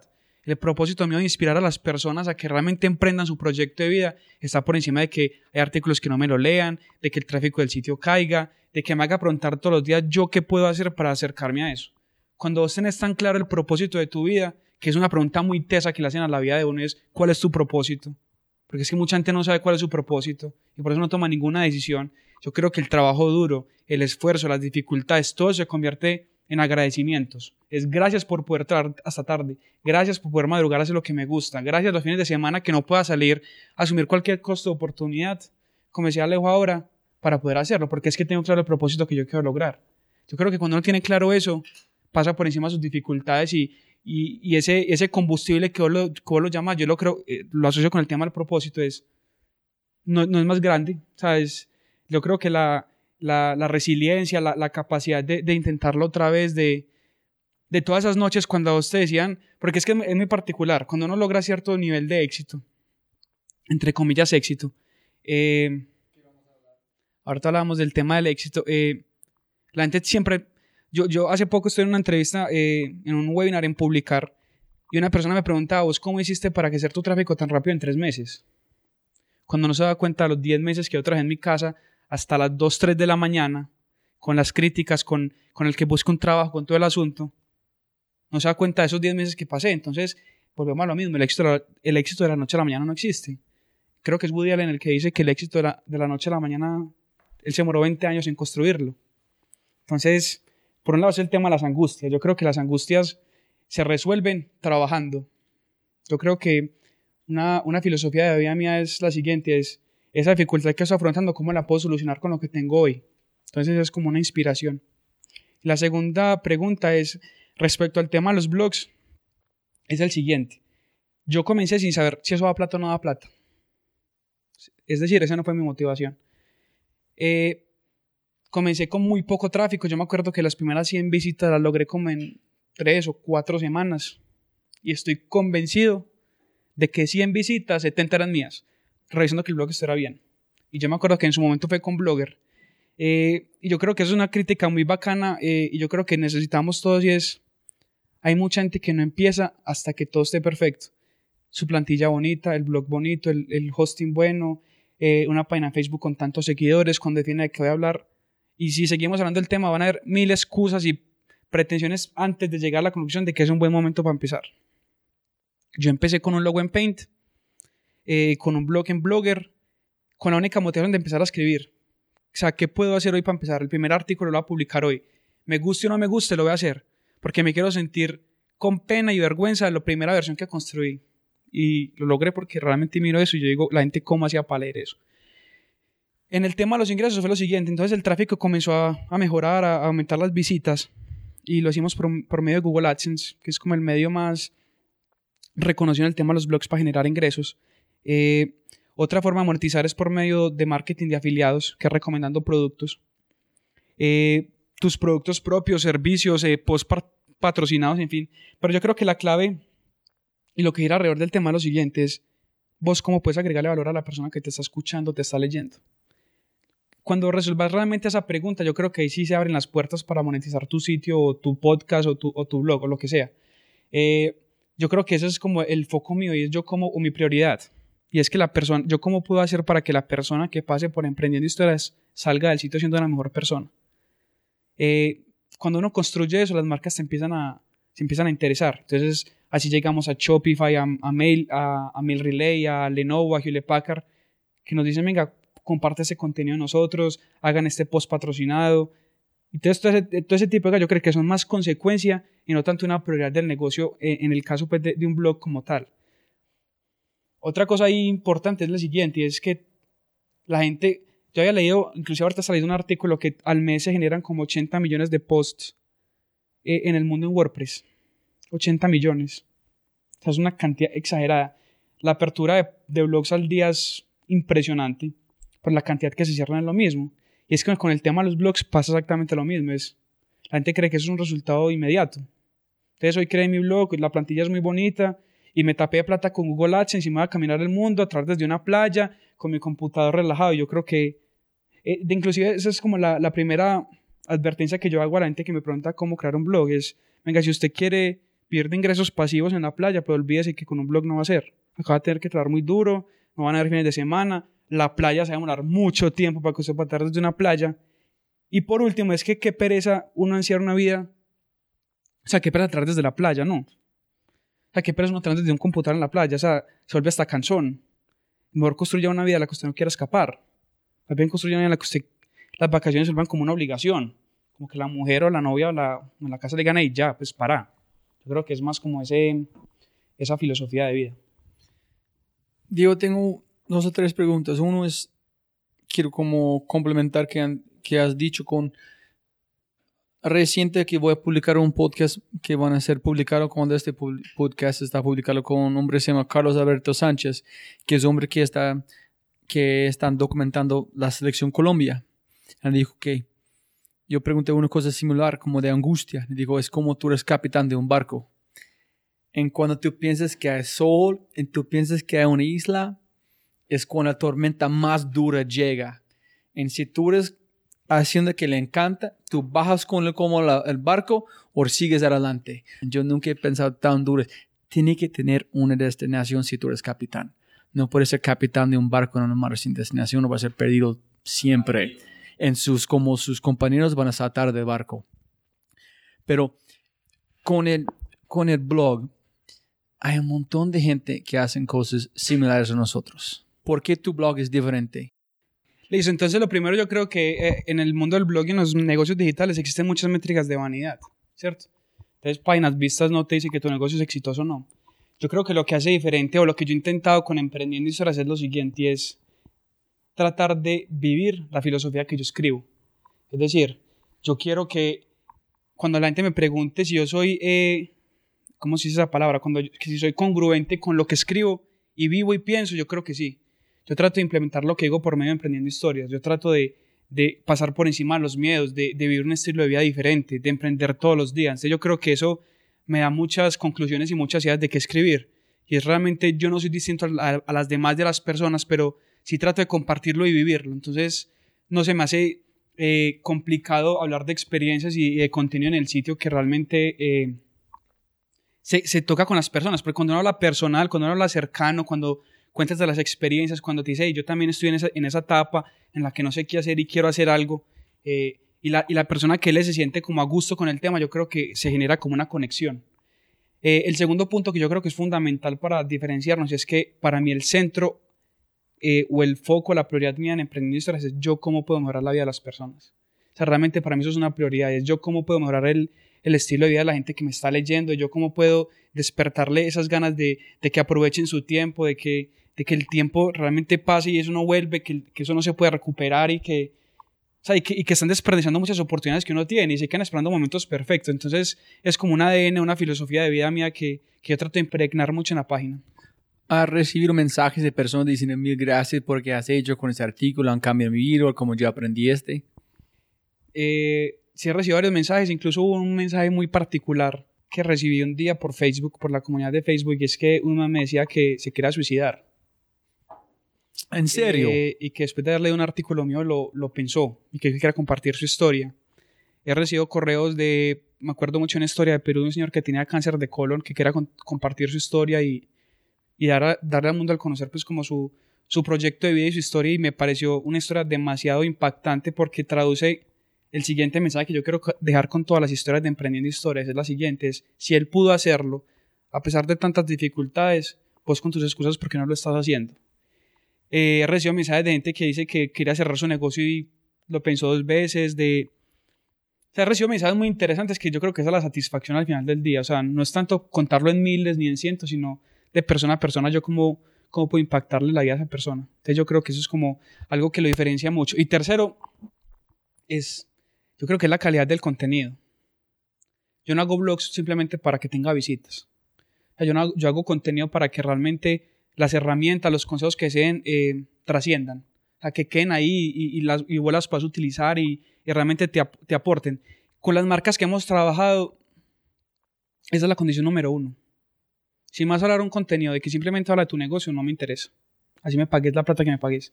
Porque no estoy cumpliendo mi prioridad con mi objetivo y es la persona que te está leyendo cómo puede mejorar su vida. Eh, entonces yo creo que eso es lo que lo hace un poco diferente. Ya en la parte interna de uno es la constancia, el enfoque y la pasión. Yo creo que son tres claves esenciales de cualquier negocio y yo creo que las implemento bien en, en Emprendiendo Historias y eso ha hecho que pregunten que cómo logramos resultados tan rápidos en tres meses, cuando viene todo un proceso detrás de eso. Tengo una pregunta para ustedes dos, pero arrancar con Diego es, yo quiero saber qué son hábitos o puntos de vista que tiene Diego que no van a cambiar en ese momento antes de recibir un mejor argumento que es tu estilo de vida. Ese que yo aprendí, yo aplico, funciona y no van a cambiar por nadie antes de mostrarme uno mejor como manera. ¿Tienes estos hábitos o que esos que tú haces todos los días o que crees? Yo creo que el hábito que, que me puse de meta en el 2017 para aplicar a mi vida si es que si te entendí bien la pregunta era el siguiente y es, es el hábito de agradecer. Para mí, yo creo que el 2016 fue un año de, de recoger ciertos frutos de decisiones que tomé. No decisiones fáciles como el tema de emprender, de, de ser yo hasta mi parecer en cierto punto. Y me di cuenta que en el 2016 recibí muchas, muchas bendiciones y muchas cosas muy interesantes en mi vida. Así hayan sido fruto de, de mi trabajo, no, yo creo que nosotros no, no somos lo suficientemente agradecidos. Y, y, en el 2017 inclusive empecé una lista de agradecimientos del 2017, en la cual yo me comprometí todos los días a agradecer tres cosas distintas que haya vivido en mi vida. Son ese tipo de decisiones y, hábitos que uno, que uno adquiere que, que para muchos van a escuchar, no, es que eso es una bobada. Es que agradecer para qué. O, yo agradezco en la mente. O yo agradezco, eh, no sé, o un día pienso porque estoy muy agradecido y le doy gracias a, lo que sano que vos creas. Y yo creo que cuando uno, cuando uno se toma el trabajo de agradecer 60 segundos al día, a escribirlo, yo creo que te mandas un montón de energías positivas a tu vida y, y abrís un campo o sea, de cosas muy bacanas que pueden llegar a vos. Y porque realmente yo me siento muy bendecido y muy afortunado y, y en muchas cosas yo me siento muy, pues me siento con una gran responsabilidad de, de contribuir con, esa, con ese beneficio, con esa fortuna que, que tengo yo en mi vida y es de yo cómo puedo morar la vida las personas, o sea, cómo puedo yo retribuir esto. Entonces, esos son los hábitos que, que me gustan o, o, que aplico. Pero yo saber qué es una cosa que tú haces todos los días. Si una persona, no, ¿por qué no haces? No, ese es, que, ese es un hábito que yo hago y es parte de mi vida y no van a cambiar. Como su, de manera que usar su tiempo, un punto de vista que tienes, que es parte, de, después de hacerlo tantas veces, es parte de su ADN. Una pregunta. Una, me hago todos los días una pregunta por la mañana. Eso me lo enseñó un compañero de un diplomado que yo hice en emprendimiento en AFID. Y la siguiente, o sea, la pregunta que yo me hago todos los días cuando abro los ojos antes de revisar el celular, que es lo que hacemos yo creo que todos los seres humanos apenas nos levantamos de la cama, es si lo que voy a hacer ese día es más importante que quedarme acostado. O sea, lo voy a disfrutar más que seguir durmiendo. Desde que tomé la decisión de emprender con Emprendo Historias, la respuesta ha sido sí. Hoy me levantar a trabajar en la página, a hacer artículos, a buscar contactos, a hacer contenido patrocinado ¿Es mejor esto que seguir durmiendo? ¿Lo va a disfrutar más que seguir acá acostado viendo televisión? Sí, yo creo que en el momento cuando la respuesta sea no, va a llegar el momento como de cambiar lo que estoy haciendo. Entonces es como una hábito muy arraigada. Y el segundo es el tema del tiempo. Siempre me pregunto si realmente me va a ser útil lo que voy a hacer o no voy a hacer. Si no es útil, creo que prefiero renunciar a eso. Y es muy teso decir no. O y, es, y es muy teso para uno porque es que yo creo que una de las mayores carencias de la sociedad de nosotros es la falta de asertividad. No somos capaces de decir que no. O sea, hacemos cosas que no queremos simplemente para cumplir o satisfacer necesidades de otras personas. Yo creo que ese es un, un propósito que inclusive me propongo hacerlo desde hoy, es empezar a decir no a muchas cosas que yo no quiero hacer, que uno hace simplemente por cumplir o por no quedar mal con las personas. Yo creo que, es, y esa es una de las razones por las cuales vivimos tan infelices. Es que metemos en un montón de cosas que no queremos hacer. Yo creo que es cambiar eso. Hay un hombre, se me... AJ, ay, no me acuerdo su nombre. Qué pena, voy a poner en las notes. Pero tiene un libro y hacen es un hombre loco de experimentos. En, para un año, él vivo todos los días, igual que dice en la Biblia. Todos los días. Uso como blanco, todo, por un año. El hombre en la entrevista pregunta a él, ¿qué aprendiste de esta experiencia que puedes como aplicar en tu vida? dice, no, una cosa es que ellos explican allá en este libro para agradecer todos los días por todo. Y él dijo, entonces yo estaba allá en el cajero sacando plata. Y yo dije, gracias para funcionar cajero. La puerta abrí, gracias funcionó la puerta. Yo como yo crucé la calle, nadie me mató. Gracias, nadie me mató. Y él dijo ese todos los días, como mil veces. Y él dijo, es impresionante en este momento en el mundo que las personas están bravos con todo. Si cualquier cosa no funciona, están bravos. Y él dijo, tiene que pensar en todas las cosas que funcionan perfecto todos los días. Es impresionante cómo funciona todo, menos de las tres cosas en el día. Entonces yo digo, a través de este empezó como a tener un perspectiva nuevo que es, wow, tiene razón, mi celular, pero hace un semana, gracias al celular funciona en este momento. Pero un momento que no funciona, es como lanzar contra la pared. Es una vez a día, entonces es, es muy chévere que tú dijiste, es muy importante tratar de hacer este. Digamos que el tema de agradecer es, es, es absolutamente inherente, yo creo que a, a nosotros, los seres humanos, tenemos que tener esa conciencia de agradecer por todo lo que tenemos, por lo afortunado que somos, porque realmente hay, hay, hay gente que sí está en una situación muy compleja. Pero el hábito, ya para ponerlo en términos concretos, Robbie, el hábito mío es muy simple. Y el hábito que yo tengo todos los días es que me levanto de la cama y le doy un beso a mi esposa y le digo que tengas un excelente día. Y eso a mí me transforma ya el día. Sin embargo, que si estás como bravo, como odia ella en este momento. Ni, pero no importa. No importa. Y otro de los hábitos, y créeme que no es, o sea, puede sonar cliché, pero, pero, pero tal cual, nosotros nunca nos acostamos eh, bravos. Nunca, nunca. Si tuvimos alguna discusión, algún debate, alguna vaina, pico por la noche, mi amor, no hay ningún problema, todo se arregla con diálogo, acostémonos bien, que eso es un tema energético para uno eh, y, motivacional. Y al día siguiente, para volverse a recargar energía, pico otra vez, beso a la esposa, mi amor, que tengas un excelente día. Ya con eso, güey, madre, a mí me cambió la vaina completamente, salgo feliz de la casa, salgo con otra percepción, salgo con la mente abierta, con los sentidos eh, alerta, todo, todo, todo, todo me, todo suena bacano. Evidentemente hay días difíciles, pero ya con solo ese pequeño hábito de decirle a mi esposa que tengas un feliz día, mi amor, güey, madre, eso es, eso es increíble. El mismo hombre hizo un experimento con, no me acuerdo qué pasó, pero una cosa fue regalar o hacer una cosa por su esposo cada día por un año.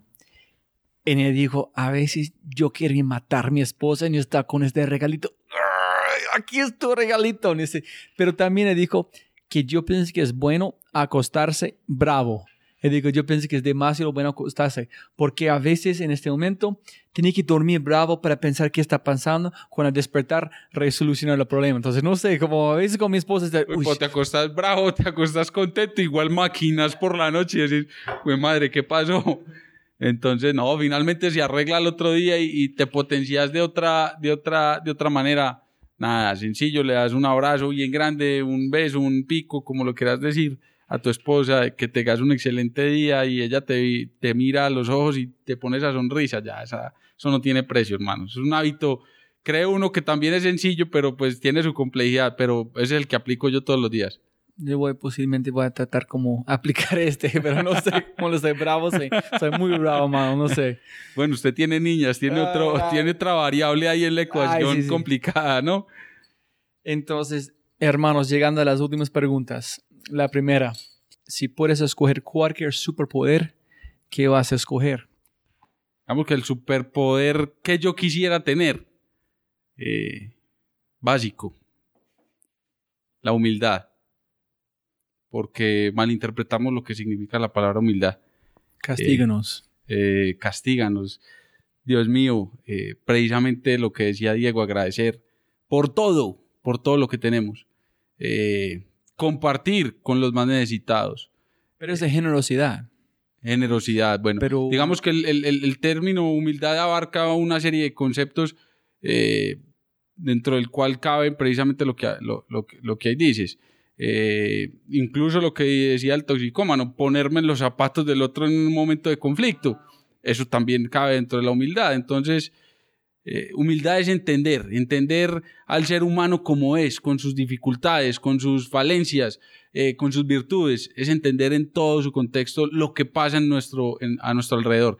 Yo creo que ese es el, el superpoder que quisiera tener yo en este caso, y es entender bien la humildad, o sea, y aplicarla. Para mí eso es, eso es ganador, ese término. ¿Es un superpoder que necesitas? Eh, es un superpoder que todos los, podía- todos los días puedo desarrollar mejor aún. Creo que hasta cierto punto eh, creería tener algo de humildad, pero evidentemente, y tú lo mencionabas al principio, queramos o no, tenemos cierto ego, entonces entramos en conflicto con el término de humildad, eh, pero digamos que hay que, hay que, hay que proponernos tratar de abarcar esa palabra en el, en el máximo sentido posible, ¿no? Sí, pero posible tiene que ganar humildad. No es una cosa que es cada persona como pueden como recibirlo, pero después de como ser un no sé, un pendejo, hacer cosas, tratar que llega a un punto donde dice, uy, ¿qué está haciendo? En allá cuando recibes este, wow, tengo que cambiar mi punto de vista. Pero no sé si ya tienes ese superpoder, pueden disfrutarlo. Si ya estás como humilde para hacerlo, no sé si puedes disfrutarlo. ¿Qué, qué opinas? Eh, yo creo que me falta mucho. Para serte honesto, me falta mucho. Eh, digamos que es un tema muy personal, pero, pero a mí no me importa eh, compartirlo con las personas. El año pasado tuve una dificultad a nivel personal. Me diagnosticaron cáncer de piel. Eh, y vos cuando te- sos tan joven y te dicen la palabra cáncer, pucha, vos, vos te, o sea, esa, esa Puedo vaina, imaginar. no, no, no, no, esa vaina vos te querés, güey, madre, es, es muy difícil de comprender el contexto de la palabra eh, y a partir de ese momento eh, es, es, automático, o sea, em, empezás a comprender la vida de otra manera, ¿no? Y, y ahí es donde yo le quiero apuntar al tema. Eh, parte de, de, y por, por, por, eso te digo el término humildad, porque yo tengo que ser capaz de, primero, sobreponerme al tema del cáncer, ¿no? Eh, digamos que, pues aunque me lo diagnosticaron, ya estoy eh, recuperado, pues, o por lo menos los doctores ya me dijeron eso, pero yo quiero compartir con la gente la experiencia que tuve y dentro del contexto de la humildad, eh, el tema salud es, es, es, absolutamente importante y como, le, como ahorita lo discutíamos, incluso antes de empezar el podcast, hermano, usted tiene salud, usted tiene todo. Usted tiene todo. Posiblemente es la, la capacidad de mantener la humildad. Porque yo, hay un hombre que, un escritor como un comediante, está hablando que un día está, no, no, me acuerdo si está en Nueva York o otra cosa, un hombre como, ¿cómo se, cómo se puñaló? ¿Cómo se llama? Sí, sí, apuñaló. Con un esperito en su, como en su cuello. Sí. El hombre está casi de morir. Y dijo, después de seis meses o nueve meses, mis nueve meses están como en otro mundo. Todo el mundo está más lindo que han visto en su vida. Pero hace nueve meses volvió a hacer las mismas cosas, en pensar el mundo igual. Entonces, mantener este superpoder es más complicado. Entonces, no sé si has cambiado o tú olvides cómo se sientes igual después de cómo superar que han pasado con, con vos o están cambiando otra vez para cómo recibir el mundo igual. No, no, no, no, no. Evidentemente después de, después de esos, eh, vos entendés el mundo desde otro punto de vista. O sea, digamos que ya per se desde el momento que empezaste a emprender, entendés la vida desde otro contexto. Y más aún cuando te, te dan una noticia de este estilo. Eh, valorás incluso aún más las cosas que tenés ahí, eh, las cosas importantes, precisamente la esposa, el pico, el beso, eh, el abrazo, la mamá, eh, los hermanos, que uno a veces da cosas por sentado, ¿no? Y, las cosas uno no las puede dar por sentado, inclusive la familia. La familia no siempre va a estar ahí, pueden haber conflictos y, y, uno conoce familias que se alejan, pero ya con esta situación uno realmente pero por Dios, o sea, si te pasa una cosa de estas, ¿qué más, o sea, qué más te puede pasar? No te puede pasar más, no te preocupes por el resto, o sea, para adelante, tu familia está ahí, tus amigos son importantes, eh, miras el mundo de otra manera y te motivas con otras cosas, ¿no? Valoras otras cosas y eso, eso es lo que me pasó a mí eh, después, de la, después de la noticia. Sí, eso es muy chévere para pensar como también como sí, puede ser humilde en un momento, pero mantenerlo, uff, es demasiado complicado. Dem demasiado, demasiado, demasiado. Gracias por compartir, hermano, por este. De una, papá. En el tema del superpoder, eh, me lo ponen muy difícil porque yo creo que los, o sea, cuando uno habla de superpoderes, habla como de como necesidades o, o de cosas que uno muy grandes, pues que se, cosas muy grandes que uno se imagina, eh, como ponerme en los pies de otra persona o ver el futuro o lo que sea.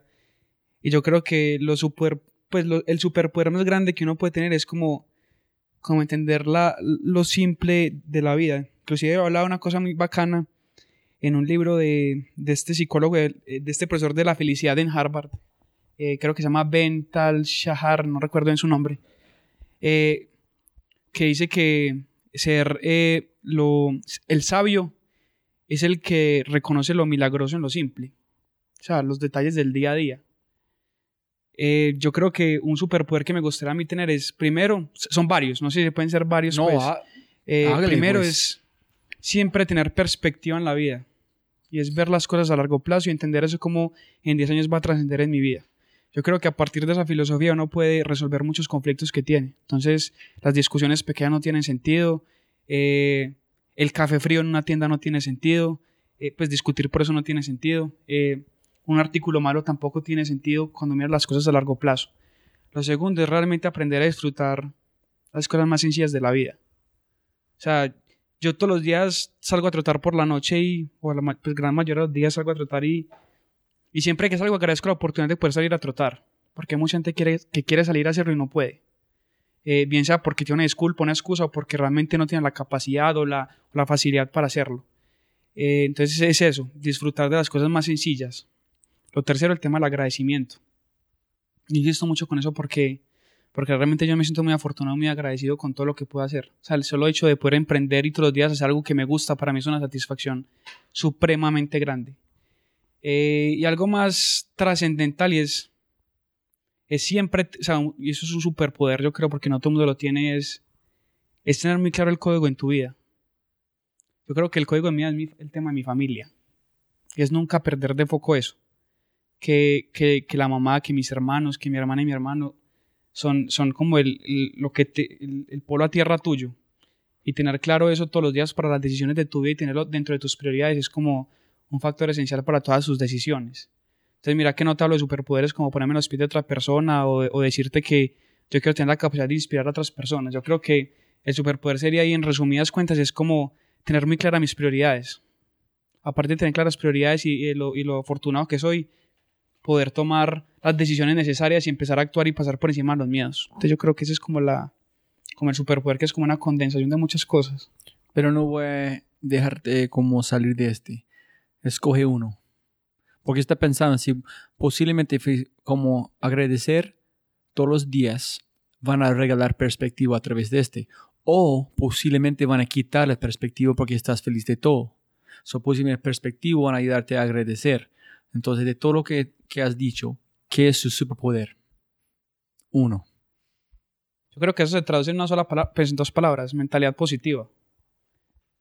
Mentalidad positiva no significa que todo sea bueno, significa que los pensamientos negativos no, no controlan tu vida. Uy, así está bueno. ¿Sabe? Mucha, o sea, yo no digo pues que todos los días tenemos pensamientos negativos o que esto no va a funcionar y que esto no va a ser bien, pero el superpoder sería eso. Es la mentalidad positiva, es que si bien uno tiene pensamientos negativos, uno no permite que esos lo controlen o, destinen, o, o definan el futuro tuyo.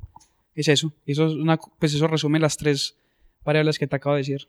No, bueno, este es espectacular, Diego. Muchas gracias de decir este, porque como está hablando, como sacrificar, tratando de sacar jugo de estas cosas, que es vivir positivo no significa que elimina negativo, solamente que no se controla. Ese nunca he escuchado, es muy, muy bacano, que es, porque están tan, sí, porque se necesita negativo apreciar positivo. Pero si el negativo está como controlando, estás jodido. Entonces tiene que tener este control. Ese es espectacular. Próxima pregunta si puedes poner una cartelera enorme en frente del aeropuerto internacional de Dorado. Todo el mundo, cualquier avión llegando, saliendo, personas taxi, puedes leer qué mensaje vas a poner allá. Yo pondría una palabra, que es la palabra que está detrás de dos relojes míos.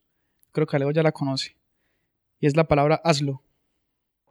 Para mí la palabra hazlo muy claro es por lo siguiente, es por una frase que, que compartió que compartieron conmigo que decía lo siguiente, es hazlo y si te da miedo, hazlo con miedo para mí esa frase eh, pues, condensa mucha, muchas de las cosas que yo trato de ir como filosofía de vida. Pues la palabra por sí hazlo es, tenés miedo, hacerlo. O sea, tenés ganas de hacer un proyecto de tu vida, hacerlo. O sea, hay, hay muchos impedimentos mentales y muchas excusas y muchas pendejadas que uno... es más, incluso yo creería que, no lo digo yo, no, no recuerden que no decís que el 99% de las preocupaciones que tienes en tu casa nunca llegan a ocurrir. O sea, uno vive una película en la cabeza que, que le impide hacer muchas cosas. Entonces yo creería que con la palabra hazlo, eh, invitaría a que realmente ese proyecto que vos tenés en tu cabeza lo haces. Yo estoy convencido que la razón por la cual vos empezaste tu podcast en algún momento fue eso. Tomaste acción y hazlo. Es que el, el mundo, yo creo que la razón por la cual muchas de las personas dicen que la vida es injusta es porque la gente se juzga como piensa y no por lo que hace. Entonces la gente cree que merece ser exitoso la gente cree o, tiene como un concepto de merecimiento en su cabeza de que no, es que yo soy distinto. Entonces, ese es, la, ese es uno de los principales problemas de las personas, es que cree que lo merecen y no hacen nada al respecto. La palabra hazlo es como que deja de solucionar tu vida en la cabeza y ponerle decisiones y acciones a, a, al respecto y, y, eso sí va a solucionar. Entonces, la palabra hazlo no solamente aplica para emprender una, pues, o crear una empresa o para renunciar a una multinacional o, o decir renunciar a tu trabajo. Es, es tan simple como peleaste con tu novia, anda y solucionalo ya. Te quieres ir de viaje un año, te quieres ir en contra del mundo, pensas distinto, o sea, todo ese tipo de cosas, hazlo. O sea, yo creo que me gusta tanto la palabra porque un día incluso yo quise cambiar el nombre a la página Emprendiendo Historias y le dije a un amigo, hey, parce, mira, quiero cambiar el nombre a Emprendiendo Historias, me gusta eso y la respuesta fue muy sencilla, hazlo. Sea, me dijo eso y yo como que no, es que aquí encaja todo. Incluso en inglés es just do it. Traduce mucho la filosofía de, del tema de Nike. Hay un hombre que se llama Derek Sievers, que tiene una cosa espectacular que dicen que tú estás hablando, cómo decir no. Es un arte, cómo decir no. Tiene que ser no las cosas que no tienen valor en su vida, hacer cosas así, pero es mucho más complicado hacerlo. Y nos dijo, cuando las personas me invitan a hacer una conferencia o hacer otra cosa, si la respuesta no es fuck yeah, es un hell no. No hay un miti miti, es fuck yeah, hazlo o no, nada. Entonces no hay miti miti, como tú dijiste, hazlo o no. no. En como Tóxico Malo dijo, hay dos tipos de colombianos o personas, en como dijo Tony Robbins, está muriendo o como viviendo. O como Tóxico Malo dijo, hay dos tipos de colombianos, construyendo Colombia o destruyendo Colombia. No hay espacio en este mundo para jugar en el banco. ¿Estás participando o no? Si no estás participando, estás como una, una bacteria en este mundo. Y como tú dices, hazlo, punto. Yo hace poquito en una conferencia en EAFIT y creo que un, emprendedor decía que, que la persona que dudaba emprender Obviamente que tiene en su cabeza la duda de que no sabe si renunciar o no para emprender, ya no es un emprendedor. Es que el emprendedor no tiene esa duda. El emprendedor sabe que es emprendedor. Entonces, si tú estás dudando crear tu empresa o no crear tu empresa, entonces no, realmente no tienes como lo necesario para emprender. Yo creo que es eso, no tener términos medios. Es un sí o un no. O sea, uno no es... Eh, inclusive Kiyosaki es el que dice que en, el, en el flujo, en el cuadrante habla de cuatro posiciones, que eres empresario, empleado, autoempleado, o, dueño. O sea, tú no eres dos, tú eres una sola cosa. Es como decidirse. Si no quedamos a lo mismo, la gente no tiene claras sus prioridades. La gente no sabe cuál es su propósito. Entonces, la gente no sabe, cualquier bus le sirve. Pero se puede tener dudas. No, es que todos, todos tenemos miedos y en, y eso estamos claros. O sea, nadie tiene la certeza de lo que uno hacer a este mundo. Y eso es carreta. O sea, cuando dicen, no, es que yo sé qué quiero hacer, no, todo el mundo está tratando de resolver su vida en el día a día. Y en eso estamos claros. Pero yo creo que uno sí tiene muy bien o, tiene definido un proyecto en su vida, un propósito hacia lo que quiere dirigirse. Es ya tomar la decisión ahí. Entonces, posiblemente es que es la diferencia entre un emprendedor en este como conversaciones. Cuando hay dudas, una persona que no es emprendedor no hace nada. Sale atrás a la cosa seguro, al camino que seguro. En un emprendedor dice, hágale. Si miro si miro, voy a hacerlo. Entonces, cuando las dudas llegan, un emprendedor avanzan, una otra persona renuncian. Posiblemente esa es la, la como definición para un emprendedor. Es que en definitiva mucho, son más las personas que renuncian que las personas que fracasan. Incluso hay una frase muy bacana que publicamos ahí en Emprendiendo Historias en el Instagram y es que el 3%, o sea, el 97% de las personas que renunciaron son contratadas por el 3% que nunca renunció. Eh, yo creo que es eso, o sea, renunciar es muy fácil. Renunciar es una decisión fácil para mí, para mí en, pues en su momento, para mí la decisión más fácil era buscar un trabajo. No aguantaba la presión en la casa de que yo tengo que ser alguien en la vida, de que un blog que yo no estudié para una universidad tan reconocida para salir a crear un blog y estar todo el día en Facebook. La decisión más fácil fue salir a buscar un trabajo, incluso yo lo hice, yo busqué trabajo, sino que teníamos unas diferencias ideológicas entre las empresas y yo que, que no hubo como acuerdo, por así decirlo, y es que me preguntaban cómo yo, me veía a 10 años y la respuesta siempre era la misma. Yo te puedo dar la respuesta que quieres escuchar o la que yo te puedo dar. Yo me imagino creando empresa y creando algo. Entonces hay decisiones muy fáciles. Entonces, en conclusión, es no tome las decisiones fáciles, toma las decisiones que te van a contar una buena historia. Eso, sí. Hay otro podcast espectacular con Miguel Riasgos que tiene un ron que de Barranquilla, mejor ron de Colombia, la única familia que tiene un como ronero, como familiar. Y él dijo, no hay nada más verdad del cuento. There's nothing more true than the story. Entonces la historia, por tu historia cambia toda la vida que quien tú eres. En cada vez que como estás como replicándolo, estás más, verdad, es tu verdad. Eh, aquí va a hacer una confesión en mi casa que yo creo que no saben. Vamos a hacer al, público de una vez. Eh, ojalá mi mamá no esté escuchando esto. Cuando llegó un momento en vida en que yo no sabía qué hacer, yo no me aguantaba más la presión en mi casa. ¿Cierto? Yo estaba buscando, el blog no tenía resultados, sea, yo no tenía unos ingresos, entonces no era que yo me pegara unos resultados. Yo todo el día en mi página, en mi casa trabajando, entonces yo me levantaba para el escritorio, el escritorio para mi cama, y la presión de mi casa ya era pues insoportable, que yo tenía que ser alguien en la vida, de que en mi casa no habían vagos, y sobre todo en una familia paisa, que usted tiene que salir a producir y ser alguien. Ser alguien acá es conseguir un trabajo, carro, finca, dos casas si es posible, y ser alguien en la vida, y uno es como el, el, el que mostrar de su familia. Y yo busco un trabajo pues encontrar una comisionista de bolsa. Estoy en cuatro entrevistas. Eran cinco. La última pregunta de la niña que me entrevistó fue la misma. Es, ¿usted qué, usted cómo se va a 10 años? Y le dije la respuesta que ya sabíamos, pues de que yo le puedo una respuesta que usted quiere escuchar o la que yo le puedo dar. Eh, y la niña me dijo, como la respuesta es cliché, te estamos avisando. Eh, nunca me avisaron hasta que me llegó una carta de agradecimiento. Eso es lo que sabe todo el mundo. Lo que no sabe todo el mundo es que a los 15 días me llamaron a ofrecerme un cargo, analista de riesgos. Me iban a pagar muy buena plata. Y era como para empezar, eso fue como un jueves y era para empezar un lunes. Y me puso a dudar. Y yo la pregunta que me hice fue la siguiente. Aquí es cuando que uno tiene que tener claras sus prioridades.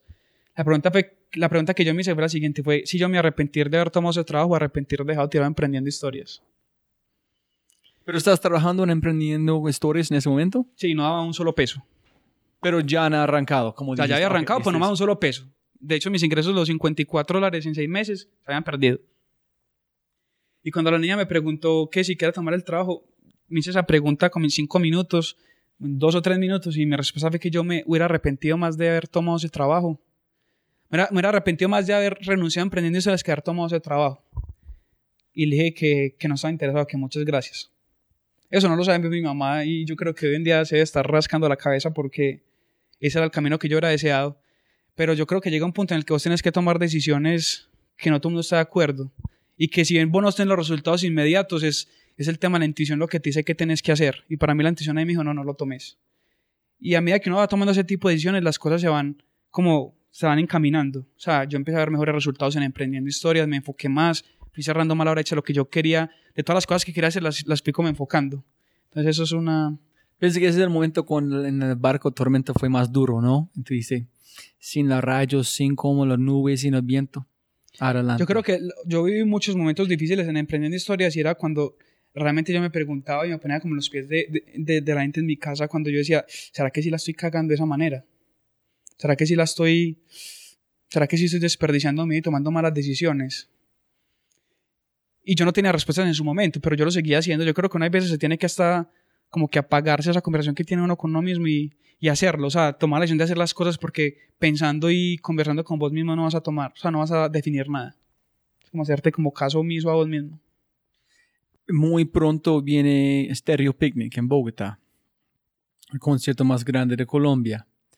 Yo tenía a Sergio Babón como el fundador de Stereo Picnic en el podcast y me dijo, ellos están, no sé cómo se dice, como quebrado o bancarrota tres veces. Cua- En él convenció sus socios a hacer el cuatro veces. Dijo, en- yo dije, ¿por qué? Dijo, porque, como tú dijiste, si yo voy a como renunciar en este momento, voy a odiarme el resto de mi vida. No puedo renunciar. Tengo que hacer una más vez para ver. En este fue el momento que consiguió los Killers. En los Killers, el bando que se llama Killers, salvaron a Stereo Picnic. En este, en yo hablé con, como, con ellos. Imagínense, no sé hace cuánto tiempo Stereo Picnic. Es el primer año que ellos van a ganar plata primer año. Imagínense haciendo una experiencia para otras personas que quieren juzgar todas las bandas, juzgar todo, para hacer una experiencia cultural para las personas de Colombia, aquí en Colombia, con las mejores bandas del mundo. Y fue a este mundo que este, este, como este festival no existe si van a renunciar. Pero dijo igual a vos, renunciar a ser como mi carga de arquitecto. O yo digo, no, me, prefiero ser quebrado en cómo sacar este hueco de decir cómo de no tratar de hacer otra vez. Esa es una decisión demasiado duro. Yo creo que esas decisiones, vamos a, lo mismo, el tema, el tema, de la, el tema de la, de la intuición, de la intuición ahí suma como demasiado. Y así te digan que estás tomando malas decisiones. Dicen que la experiencia se construye a partir de, de malas decisiones. Seguramente el de Stereo Picnic tomó muchas malas decisiones que le sirvieron de experiencia para, para creer que es posible intentarlo una vez más. Y ese cuarto intento, cuando ya nadie le creía, fue que cuando la sacó del estadio o logró empezar a ver resultados que, que realmente sumaban en, en, en la idea de que se puede hacer. Otra cosa ahí muy bacana que, que yo quiero resaltar es que uno mismo no se cree los resultados que uno está teniendo. Yo creo que el día a día de uno le, le, le imposibilita como ver lo, lo que estás construyendo. Entonces uno no cree que sea lo suficientemente grande. Entonces, no sé, a veces vos decís, no, es que yo con este podcast no estoy logrando lo que quiero lograr. Cuando una persona afuera te dice, hey, yo quiero lograr lo que ha hecho Robbie. O con el blog muchas veces me dicen, Diego, todo lo que has construido. Y yo, y yo todavía no lo creo y siento que se puede hacer muchas cosas pues más todavía por complementarlo. Entonces es como la, el día a día de que, de creer que las cosas sí se pueden lograr, de que vos no puedes olvidar lo que estás haciendo, de cuál es tu, realmente tu objetivo, pero también reconocerte de que estás haciendo algo distinto y que realmente estás contribuyendo a crear como una mejor sociedad y, un, entorno mucho más en el, o sea, que haga crear las personas que es posible.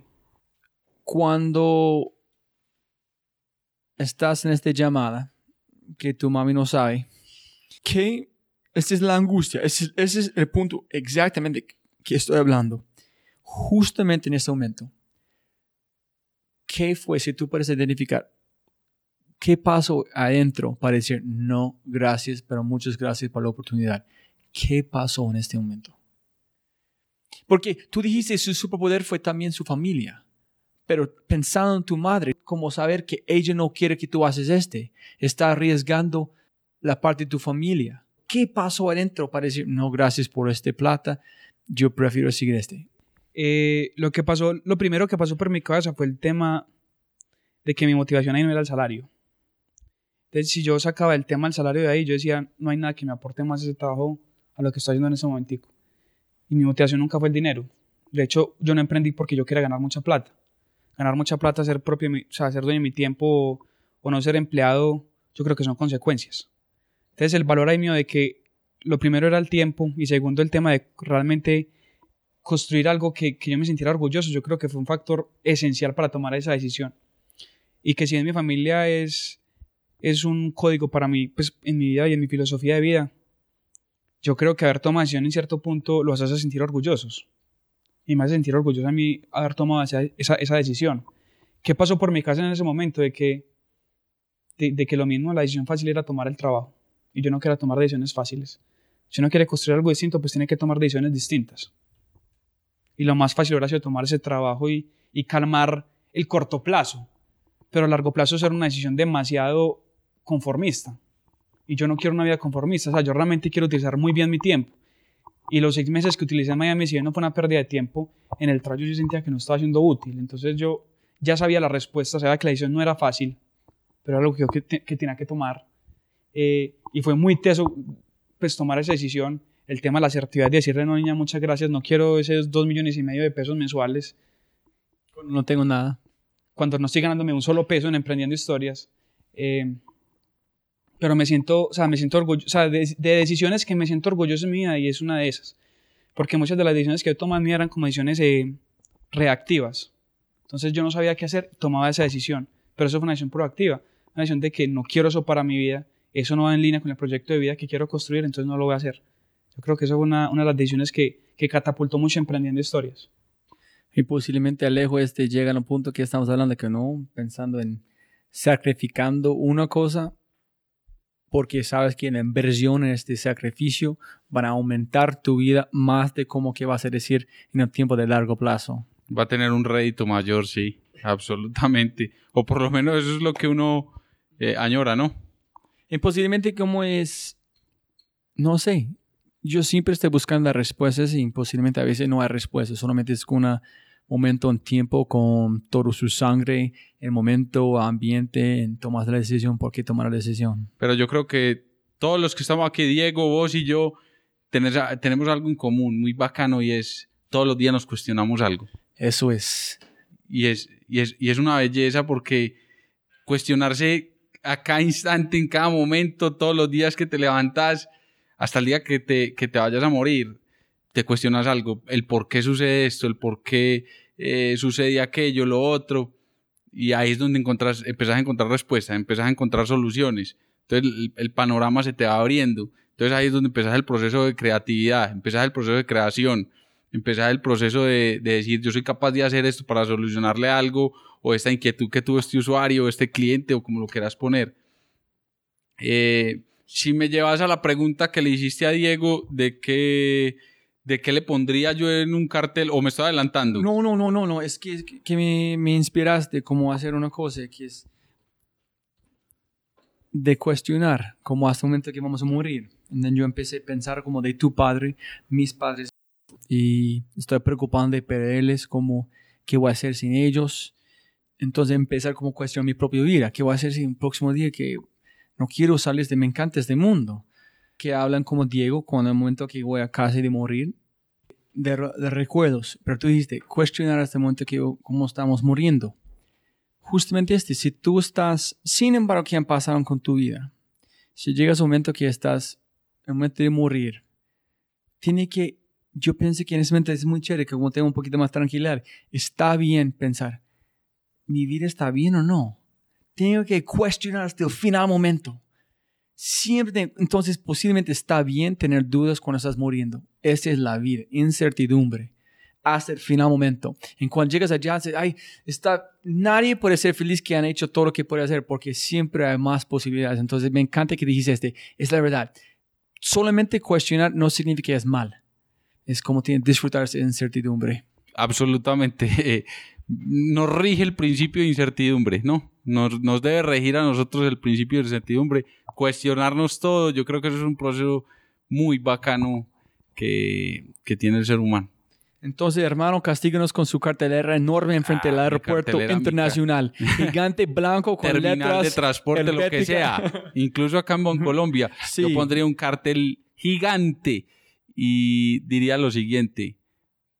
¿Tienes paciencia? Pregunta. ¿Tienes paciencia? Un cuestionamiento. Un cuestionamiento. ¿Por qué?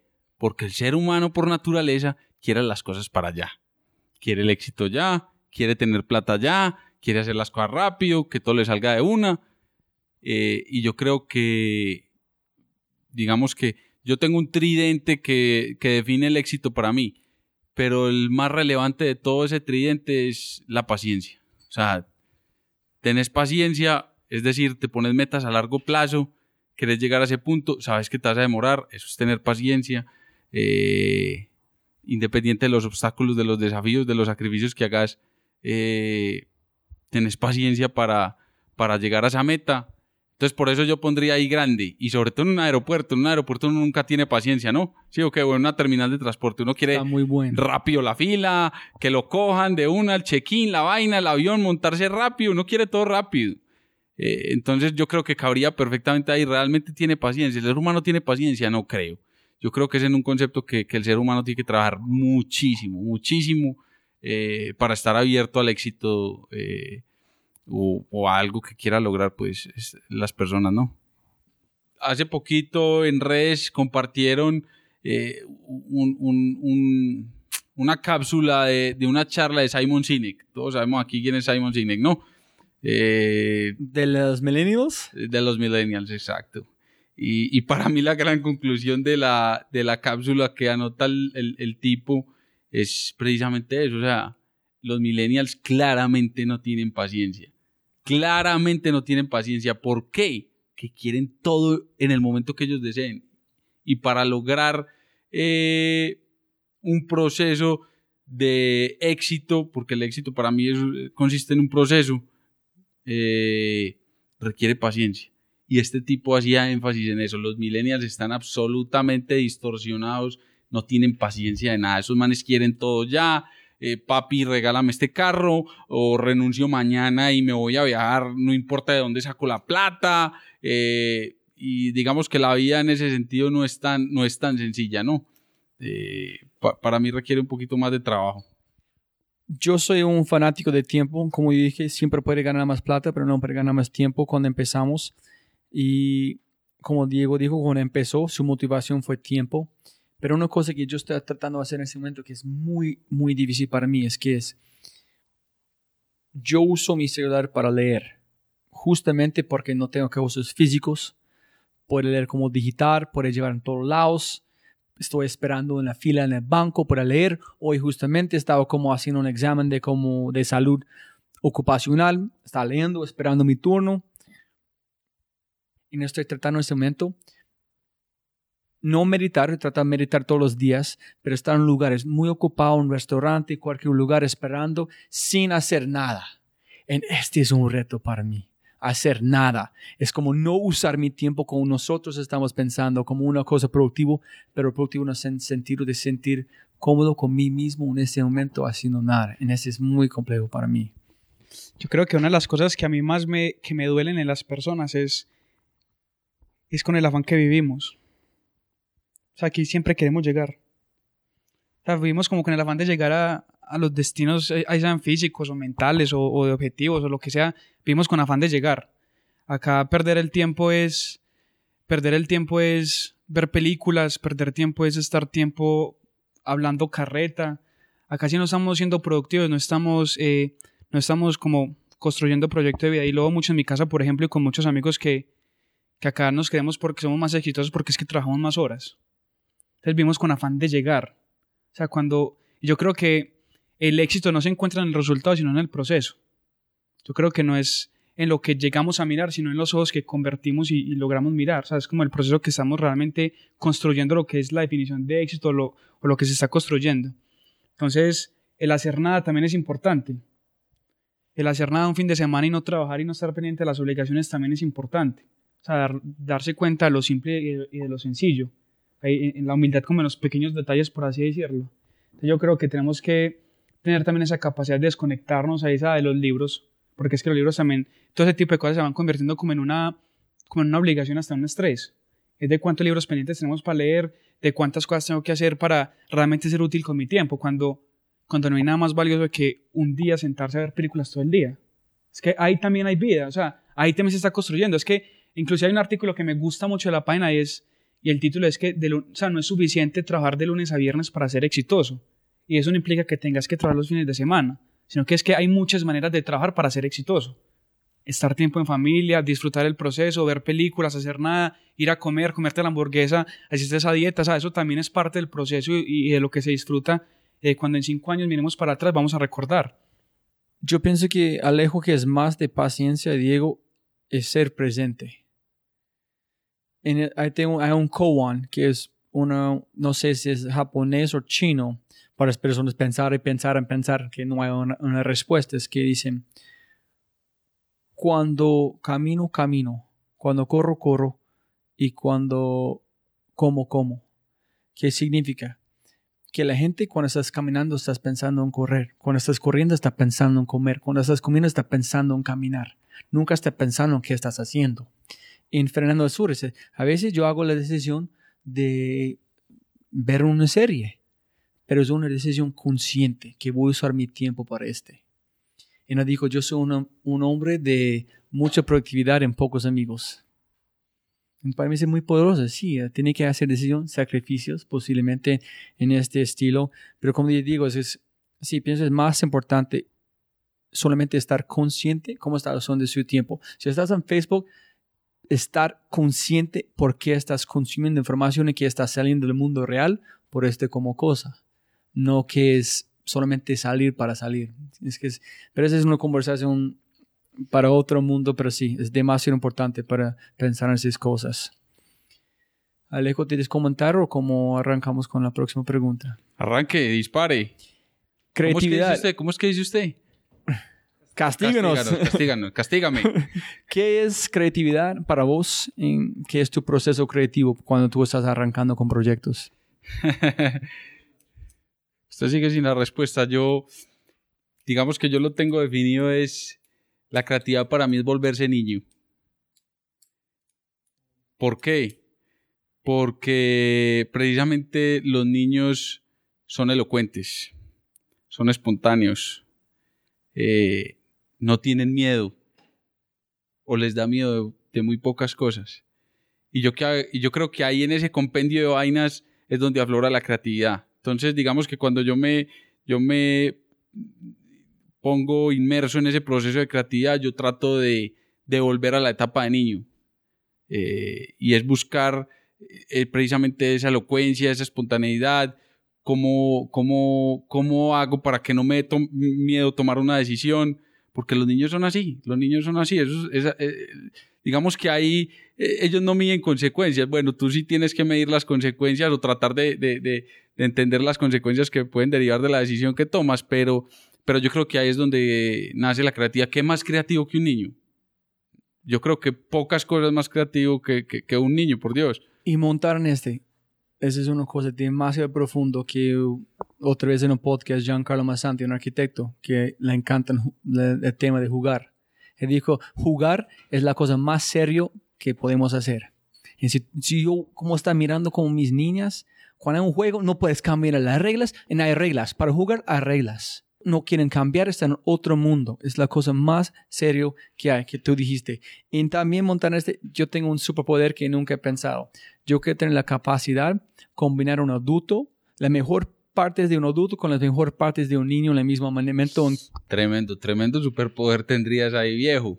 Yo creo que, uy, uy, sería violento ese, esa combinación.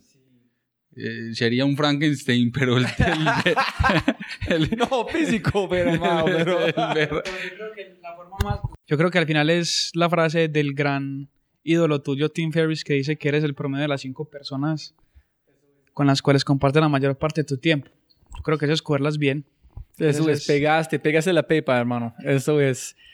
¿En qué es? Pero primero, ¿qué es su proceso creativo en trabajo? Para pensar cuando estás como construyendo ideas, ideando. ¿Qué haces? ¿Tiene un proceso? ¿O no has identificado todavía? ¿O identificado? Qué pena. Eh, Robbie, digamos que precisamente dentro de ese proceso creativo, pues puedes tener miles de, de de procesos. O sea, vos puedes tener que el design thinking o que el tema Scrum o que las diferentes vainas que escuchamos y que vemos y que, y que nos bombardean en, en, en, en, libros. Pero como te decía ahorita, yo creo que el proceso creativo mío es, es, es ponerme en los zapatos de un niño y ser espontáneo, arrojar ideas ahí y, y que vayan cogiendo forma. No es per se algo estructurado como tal, porque no creo que el proceso creativo pueda ser estructurado, no. Yo creo que son, son, son, son conceptos que te van saliendo, que te van saliendo y que vos crees que son locuras o, creo, o que vos crees que son estupideces, eh, pero finalmente vos los traducís en algo tangible y en algo tangible para el negocio y en algo tangible para que el usuario te pague y en algo tangible para que tu empresa reciba ingresos. Eh, yo creo que el proceso creativo mío es ese, ponerme los zapatos de un niño, ser espontáneo, ser elocuente, tirar ideas eh, por tirar, qué bueno puede salir de eso. Digamos que más allá de un proceso estructurado como tal, no. Yo creo que es, es darle, darle como, como un niño. Eh, si te fijas, hay dos, hay, dos, hay dos empresas que juegan con ese concepto muy bacano y es el tema del ego. Mm, y el Lego, aunque vos per se lo ves como algo, un artículo, un juguete para un niño, hasta los adultos gozamos con el Lego, ¿no? Construyendo con, las, con los bloquecitos. Y, y lo mismo hace Disney. Disney, aunque vos crees que porque son dibujos animados o animaciones ya en computador, solo son para los niños. Y vos gozas con Toy Story 3 con ese oso malo como, como si fueras un niño precisamente y sos adulto. Entonces yo creo que, que, que, me identifico más es con ese, con, ese, con ese proceso creativo en el volverme un niño y, y ser muy espontáneo en el, en, el, en el tema. ¿Qué es creatividad para Diego en este momento? ¿Qué es tu proceso cuando tú estás como escribiendo?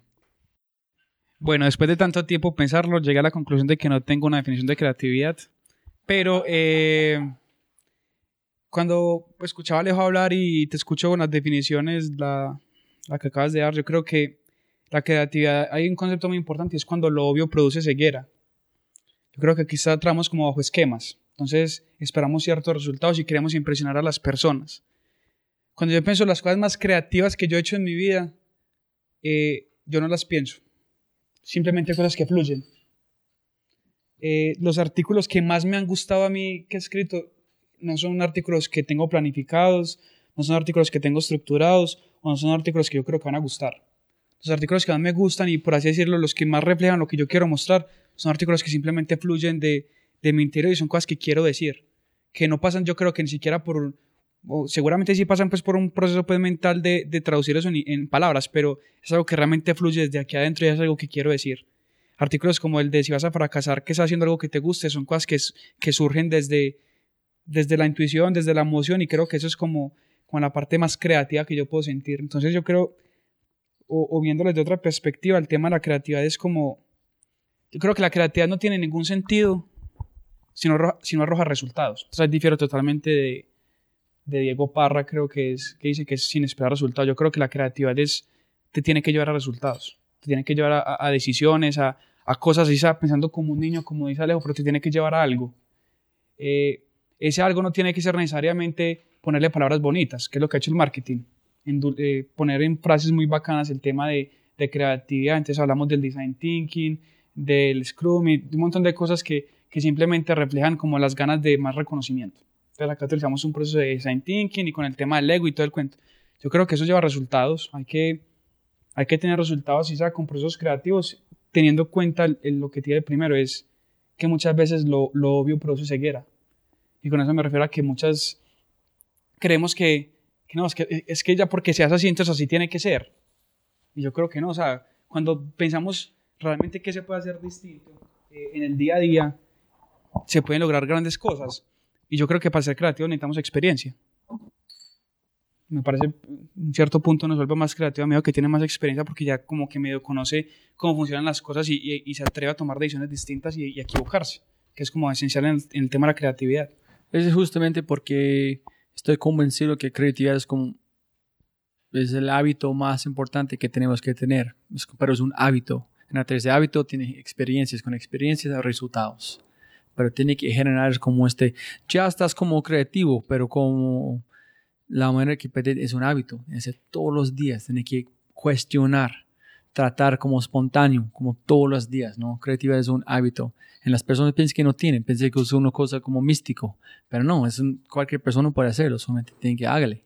Como dice, hazlo. Lo, lo, primero de la creatividad es, creer, es creerse que uno es creativo. Yo creo que el, primer el primer limitante uno es el siguiente, es que uno dice, no, es que yo no, no se me ocurre nada. No, no, no tengo, me da miedo a que me juzguen, a que mis ideas sean demasiado estúpidas. Porque ideas estúpidas es lo que yo he tenido con Emprendiendo Historias. Ideas que no han funcionado, pero, pero que no me da miedo demostrar.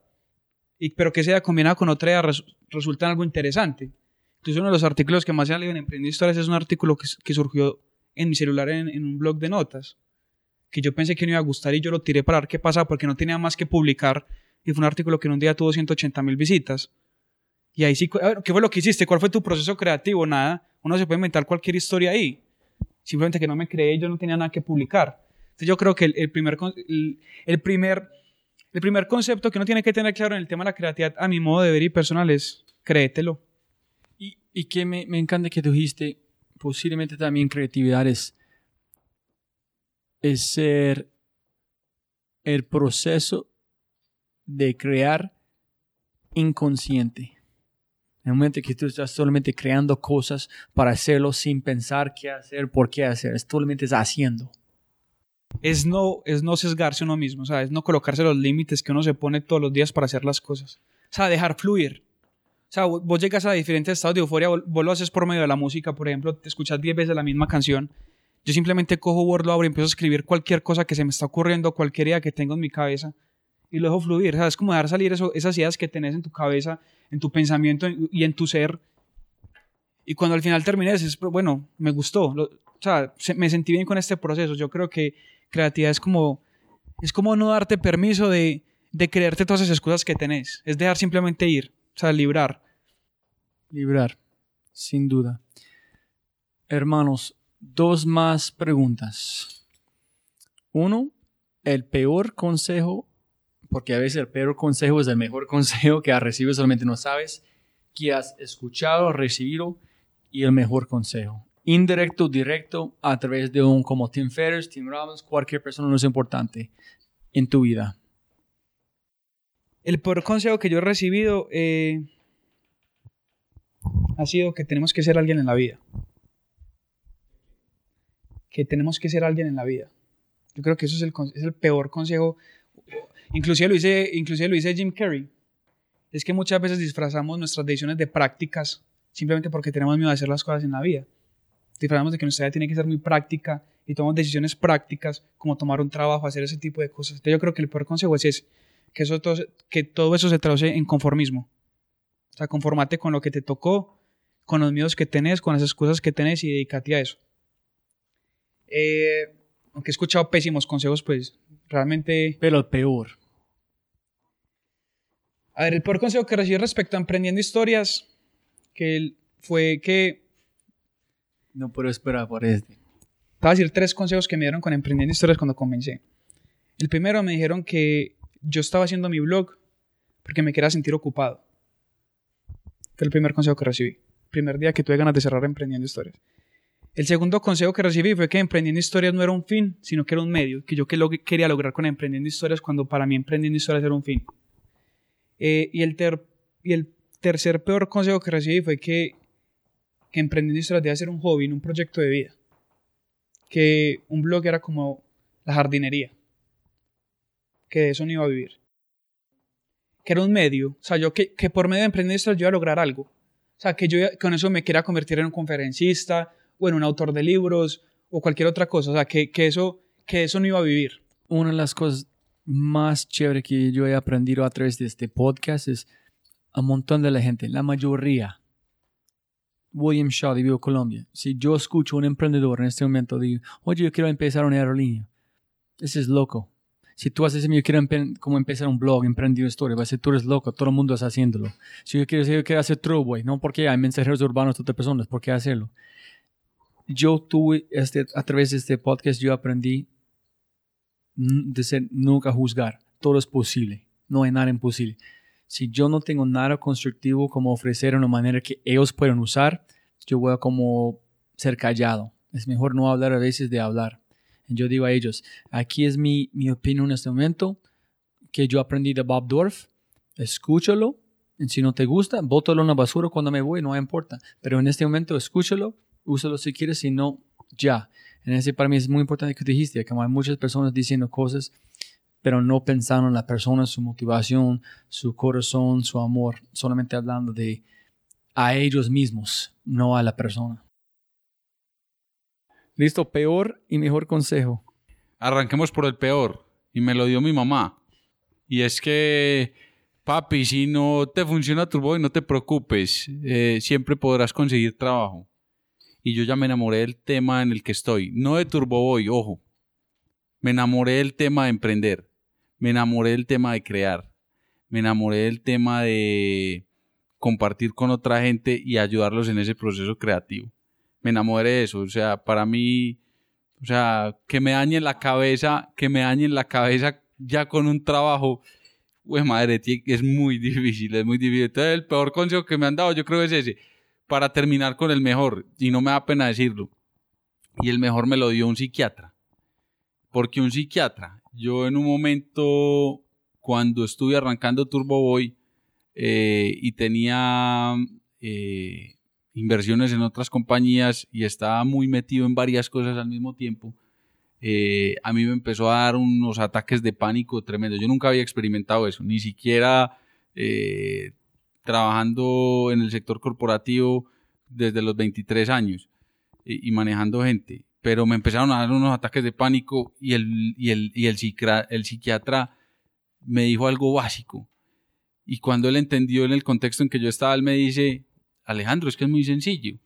Tres problemas no son lo mismo que uno. Y ese tipo ahí me cambió absolutamente la mentalidad y yo lo entendí. Prioridades, señor. ¿Cuáles son sus prioridades? Entonces yo en ese momento entendí, viejo, me tengo que deshacer de los otros dos problemas y quedarme con uno. Y enfocarme en ese problema y cómo lo podía solucionar. Y finalmente, ¿cuál era ese problema? Turboboy. Vendí las participaciones que tenía en los otros negocios, en las otras cosas y me dediqué de lleno a Turboboy. Entonces, ese es el mejor consejo que me han dado. Yo pensé que este van a ser como su, su frase de como este podcast. De como los tres problemas, no, uno problema. Eso es. Listo, Alejandro. La última pregunta. Éxito. ¿Qué es para vos y quién es exitoso? Roby, para mí el éxito significa un proceso. Y es un proceso que se compone de tres cosas. El tridente, el tridente. The Holy Trinity, como usted le diría, ¿no? Y es, eh, como arrancamos la, la charla, primero entender lo que significa la palabra sacrificio. Muy importante, hacer las paces con el fracaso. Ojo, no hacerle oda al concepto fracaso, porque ese es un problema que hay eh, hoy en el, en el ecosistema. Y es que, no, fracasemos, fracasemos, fracasemos, que aprendemos de eso. No, no es, no es hacerle oda a la palabra fracaso, es hacer las paces con el fracaso, es hacer las paces, otra cosa totalmente diferente, totalmente diferente. Y como terminamos ahorita, tener mucha paciencia. Yo creo que con esas tres características estamos todos los seres humanos listos para ser exitosos. ¿Y quién es exitoso para mí? Qué pena el cliché, pero yo tengo dos, dos, dos, dos personas que son exitosas. Primero mi mamá. Mi mamá es, pucha, esa, esa vieja es una cosa impresionante. Mi mamá se quedó huérfana a los 10 años, se le murió, mi mamá solo tuvo dos hermanos y uno se le mató a los 30, lo pisó un camión. Mi papá se le murió muy joven, mi papá se murió de 50 años. Eh, cuando a mí me diagnosticaron la enfermedad, mi mamá, usted no se alcanza a imaginar a mi mamá, eh, todos los días me decía, no, papi, tú estás bien, tranquilo, o sea, usted le ve esa fortaleza a esa señora y para mí no hay nadie más exitoso que, que mi mamá. Y la segunda es mi esposa, porque es mucho más fuerte que yo, es mucho más fuerte que yo. Eh, Yo doble este. Entonces, Mucho más como 10 veces y más. yo me, creo, y yo, me, yo me creo fuerte, pero mi esposa es más fuerte que yo y por eso la considero más exitosa aún. Entonces, vuelvo y repito, qué pena que sea como tan clichésudo, pero mi esposa y mi, y, y mi mamá son, son mi base de éxito. Pero has dicho a, a tu madre que es la persona más exitosa que has visto en tu vida. Eh, digamos que no en esos términos que lo estoy poniendo ahorita, pero sí le he hecho saber la capacidad de tenacidad que tiene. Pero, pero ya que me lo anotas, voy a ir ahor- ahorita que llega de viaje, le voy a decir lo que te estoy diciendo en ese momento. Héroes en- anónimo- Héroes, anónimos. Héroes, héroes, héroes. Exacto, héroes, éxitos. Y Diego, Eh, respecto al éxito, pasa lo mismo con el emprendimiento. Yo creo que lo primero es que la definición de éxito como tal es realmente, hay muchas definiciones de éxito. Hay muchos caminos hacia el éxito. Y, lo peor que podemos hacer es juzgar a las personas con base a nuestra propia definición de éxito. Entonces criticamos porque una persona está haciendo cierta cosa y, consideramos que no son exitosos. Entonces, para mí la, la definición de éxito es muy sencilla y es si realmente estás haciendo lo que te gusta, si realmente te están caminando a tus proyectos de vida, a tus prioridades y a tu propósito. Yo creo que el primer paso para, para uno ser exitoso en la vida es tener claro dónde quiere ir, ¿cierto? la Cuando- dirección, la un dirección, meta por momento. Es decir, entonces cuando la persona tiene claro hacia dónde quiere ir o tiene medio claro qué es lo que quiere hacer, yo creo que hizo el, o sea, tomó el primer paso hacia, hacia la definición de éxito. Eh, ya es tomar las decisiones con base en eso, o sea, es empezar a actuar respecto a tu propia definición. Entonces yo no, no, me, no me atrevo o no soy capaz de decir exitoso es esta persona. O sea, exitoso no, no es Mark Zuckerberg o exitoso no es el taxista que está trabajando para darle a comer a sus hijas. Es decir, entonces, por un lado, entonces no me atrevo a dar una sola definición de éxito porque creo que cada uno tiene su propia definición. Para mí, ¿qué es ser exitoso? En mi caso personal, y es una opinión igual de vale al resto de las opiniones, es, para mí exitoso es la persona que todos los días se levanta a trabajar por sus proyectos. Yo me considero o, o siento que va a lograr el éxito cuando mire para atrás y diga, y es, un punto interesante, para mí el éxito no se mira hacia adelante. O sea, el éxito no se mira hacia futuro, el éxito se mira hacia atrás. Es decir, no preguntarte qué quiero hacer para ser exitoso, sino, sino qué he hecho para considerarme exitoso. Entonces, cuando logremos mirar en perspectiva y no hacia, y no hacia el futuro, eh, entenderemos que es más, está más en el proceso que en los mismos resultados. Es en lo que te estás convirtiendo día a día, es en lo que estás aprendiendo, en las experiencias, en lo que te va quedando eh, de aprendizaje, lo que te va formando a vos como persona y como éxito. Eh, entonces, con base en eso es no te juzgues y no, y no tomes decisiones con base a las definiciones de éxito que tienen otras personas. Para alguien, el éxito puede ser tener mucha plata y es igual de válido para la persona que su definición de éxito es poder tener tiempo para disfrutar de sus hijos. No, me encanta este. Si la persona se mueve con la plata, sin embargo, si es Pero yo, pero yo creo que no hay que juzgar eso, o sea, y me parece muy mal el hecho de que critiquemos al que, al que su definición de éxito es tener mucha plata. Me parece muy respetable, esa es su definición de éxito y, por eso es lo que quiere trabajar. ¿Quién es uno para juzgar eso? O sea, ¿quién es uno para juzgar al emprendedor que decide tomar la decisión de no conseguir un trabajo y, y emprender desde la universidad? Pero también es que, quién es el emprendedor que juzga al empleado que su sueño de vida es retirarse de una empresa. O sea, no, no creo que tenemos las bases ni, ni el conocimiento ni, la, ni, el, ni, el, ni el privilegio de poder criticar eso. Yo creo que es como respetar. No, me encanta que dijiste así, nunca he pensado este. Sí, es éxitos puede ser cualquier cosa, sin embargo, si estás de acuerdo o no por cualquier persona. Y también yo estoy un hombre que estoy de mi ADN que tú puedes cambiar qué es éxito para vos todo el tiempo. El éxito no tiene que ser una cosa. Puede llegar a una cosa y no, es este, es otra cosa, es otra cosa, otra cosa. Esa es la, la, la cosa tan brillante de la vida. Es como plastilina, redefinir las cosas, que es sacrificio todo el tiempo, que es más importante, que es un héroe, todo el tiempo cambiar. Si tú pegas una cosa todo el tiempo, ¿por qué estás viviendo, no? No, y aparte de que primero nada es perfecto. O sea, no hay definiciones de éxito perfecto. Y yo creo que el principal enemigo del éxito de uno es las expectativas que tienen las demás personas de nosotros. Nosotros actuamos para satisfacer las expectativas que tienen los familiares, los inversionistas, eh, los amigos. Cualquier persona tiene una expectativa y uno se pasa toda su vida tratando de satisfacer eso. ¿Cuándo vamos a ser exitosos? Vamos a ser felices a las demás personas, pero no estás construyendo tu proyecto. Yo creo que es como tener claro que, que las expectativas más importantes que uno tiene que establecer son con uno mismo y trabajar por ellas, no por las expectativas de los demás. Y jóvenes amigos míos, antes de terminar, ¿ustedes tienen una cosa que quieres compartir, un consejo, una idea, un mensaje o un comentario antes de terminamos? Bueno, yo creo que se ha hecho pues en gran parte todo eh, detrás de, Emprendiendo Historias y de, lo que opino yo respecto al éxito, a, tomar decisiones, a emprender sobre todo. Eh, yo creo que la, la última conclusión acá es decir que en serio dejemos de hablar tanto. O sea, tomemos acciones, dejemos de resolver la vida que tenemos en la cabeza y, y bueno, entonces, ¿qué vamos a hacer? Y es dejar una pregunta para el que esté escuchando esto, bien por la noche, por la mañana, o al mediodía, o por la, a la una de la mañana, no sé, es ¿qué vas a hacer mañana a las 8 de la mañana para trabajar por tus objetivos de vida, independientemente de lo que sean? Si te quieres ir un año para Europa, entonces ¿qué vas a hacer mañana a las 8 de la mañana para trabajar por eso? Si quieres comenzar tu blog, ¿qué vas a hacer mañana a las 8 de la mañana para trabajar por eso? Yo creo que cuando nos hacemos esa pregunta y nos preparamos mentalmente para, para trabajar por nuestros proyectos, ahí se empiezan a, a, dar los resultados. Y segundo, lo que, como empezaste este podcast, siempre podemos recuperar el dinero, pero nunca el tiempo. Entonces, tengamos claro eso y, y que nunca debemos de agradecer por todas las bendiciones que pasan desapercibidas en nuestra vida. Gracias, Diego. Yo finalizo como arranqué y es también para los que, para los que escuchen el podcast.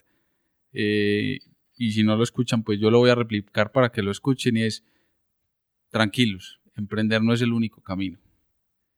Eh, se pueden hacer miles de cosas siendo empleado, siendo emprendedor, siendo de todo. Eh, no se afanen, no se afanen. O sea, tranquilos, ese no es el único camino. Hay muchos caminos. Entonces, para adelante con lo que tengan. Digamos que quiero hacer un, reconocimiento muy especial a Diego, eh, porque la historia él realmente a mí me ha impactado tremendamente porque lo que, eh, lo que él ha hecho, digamos que sí es una, es una, lo pone en una situación diametralmente 180 grados diferente de lo que realmente eh, él tenía como presupuestado en su vida.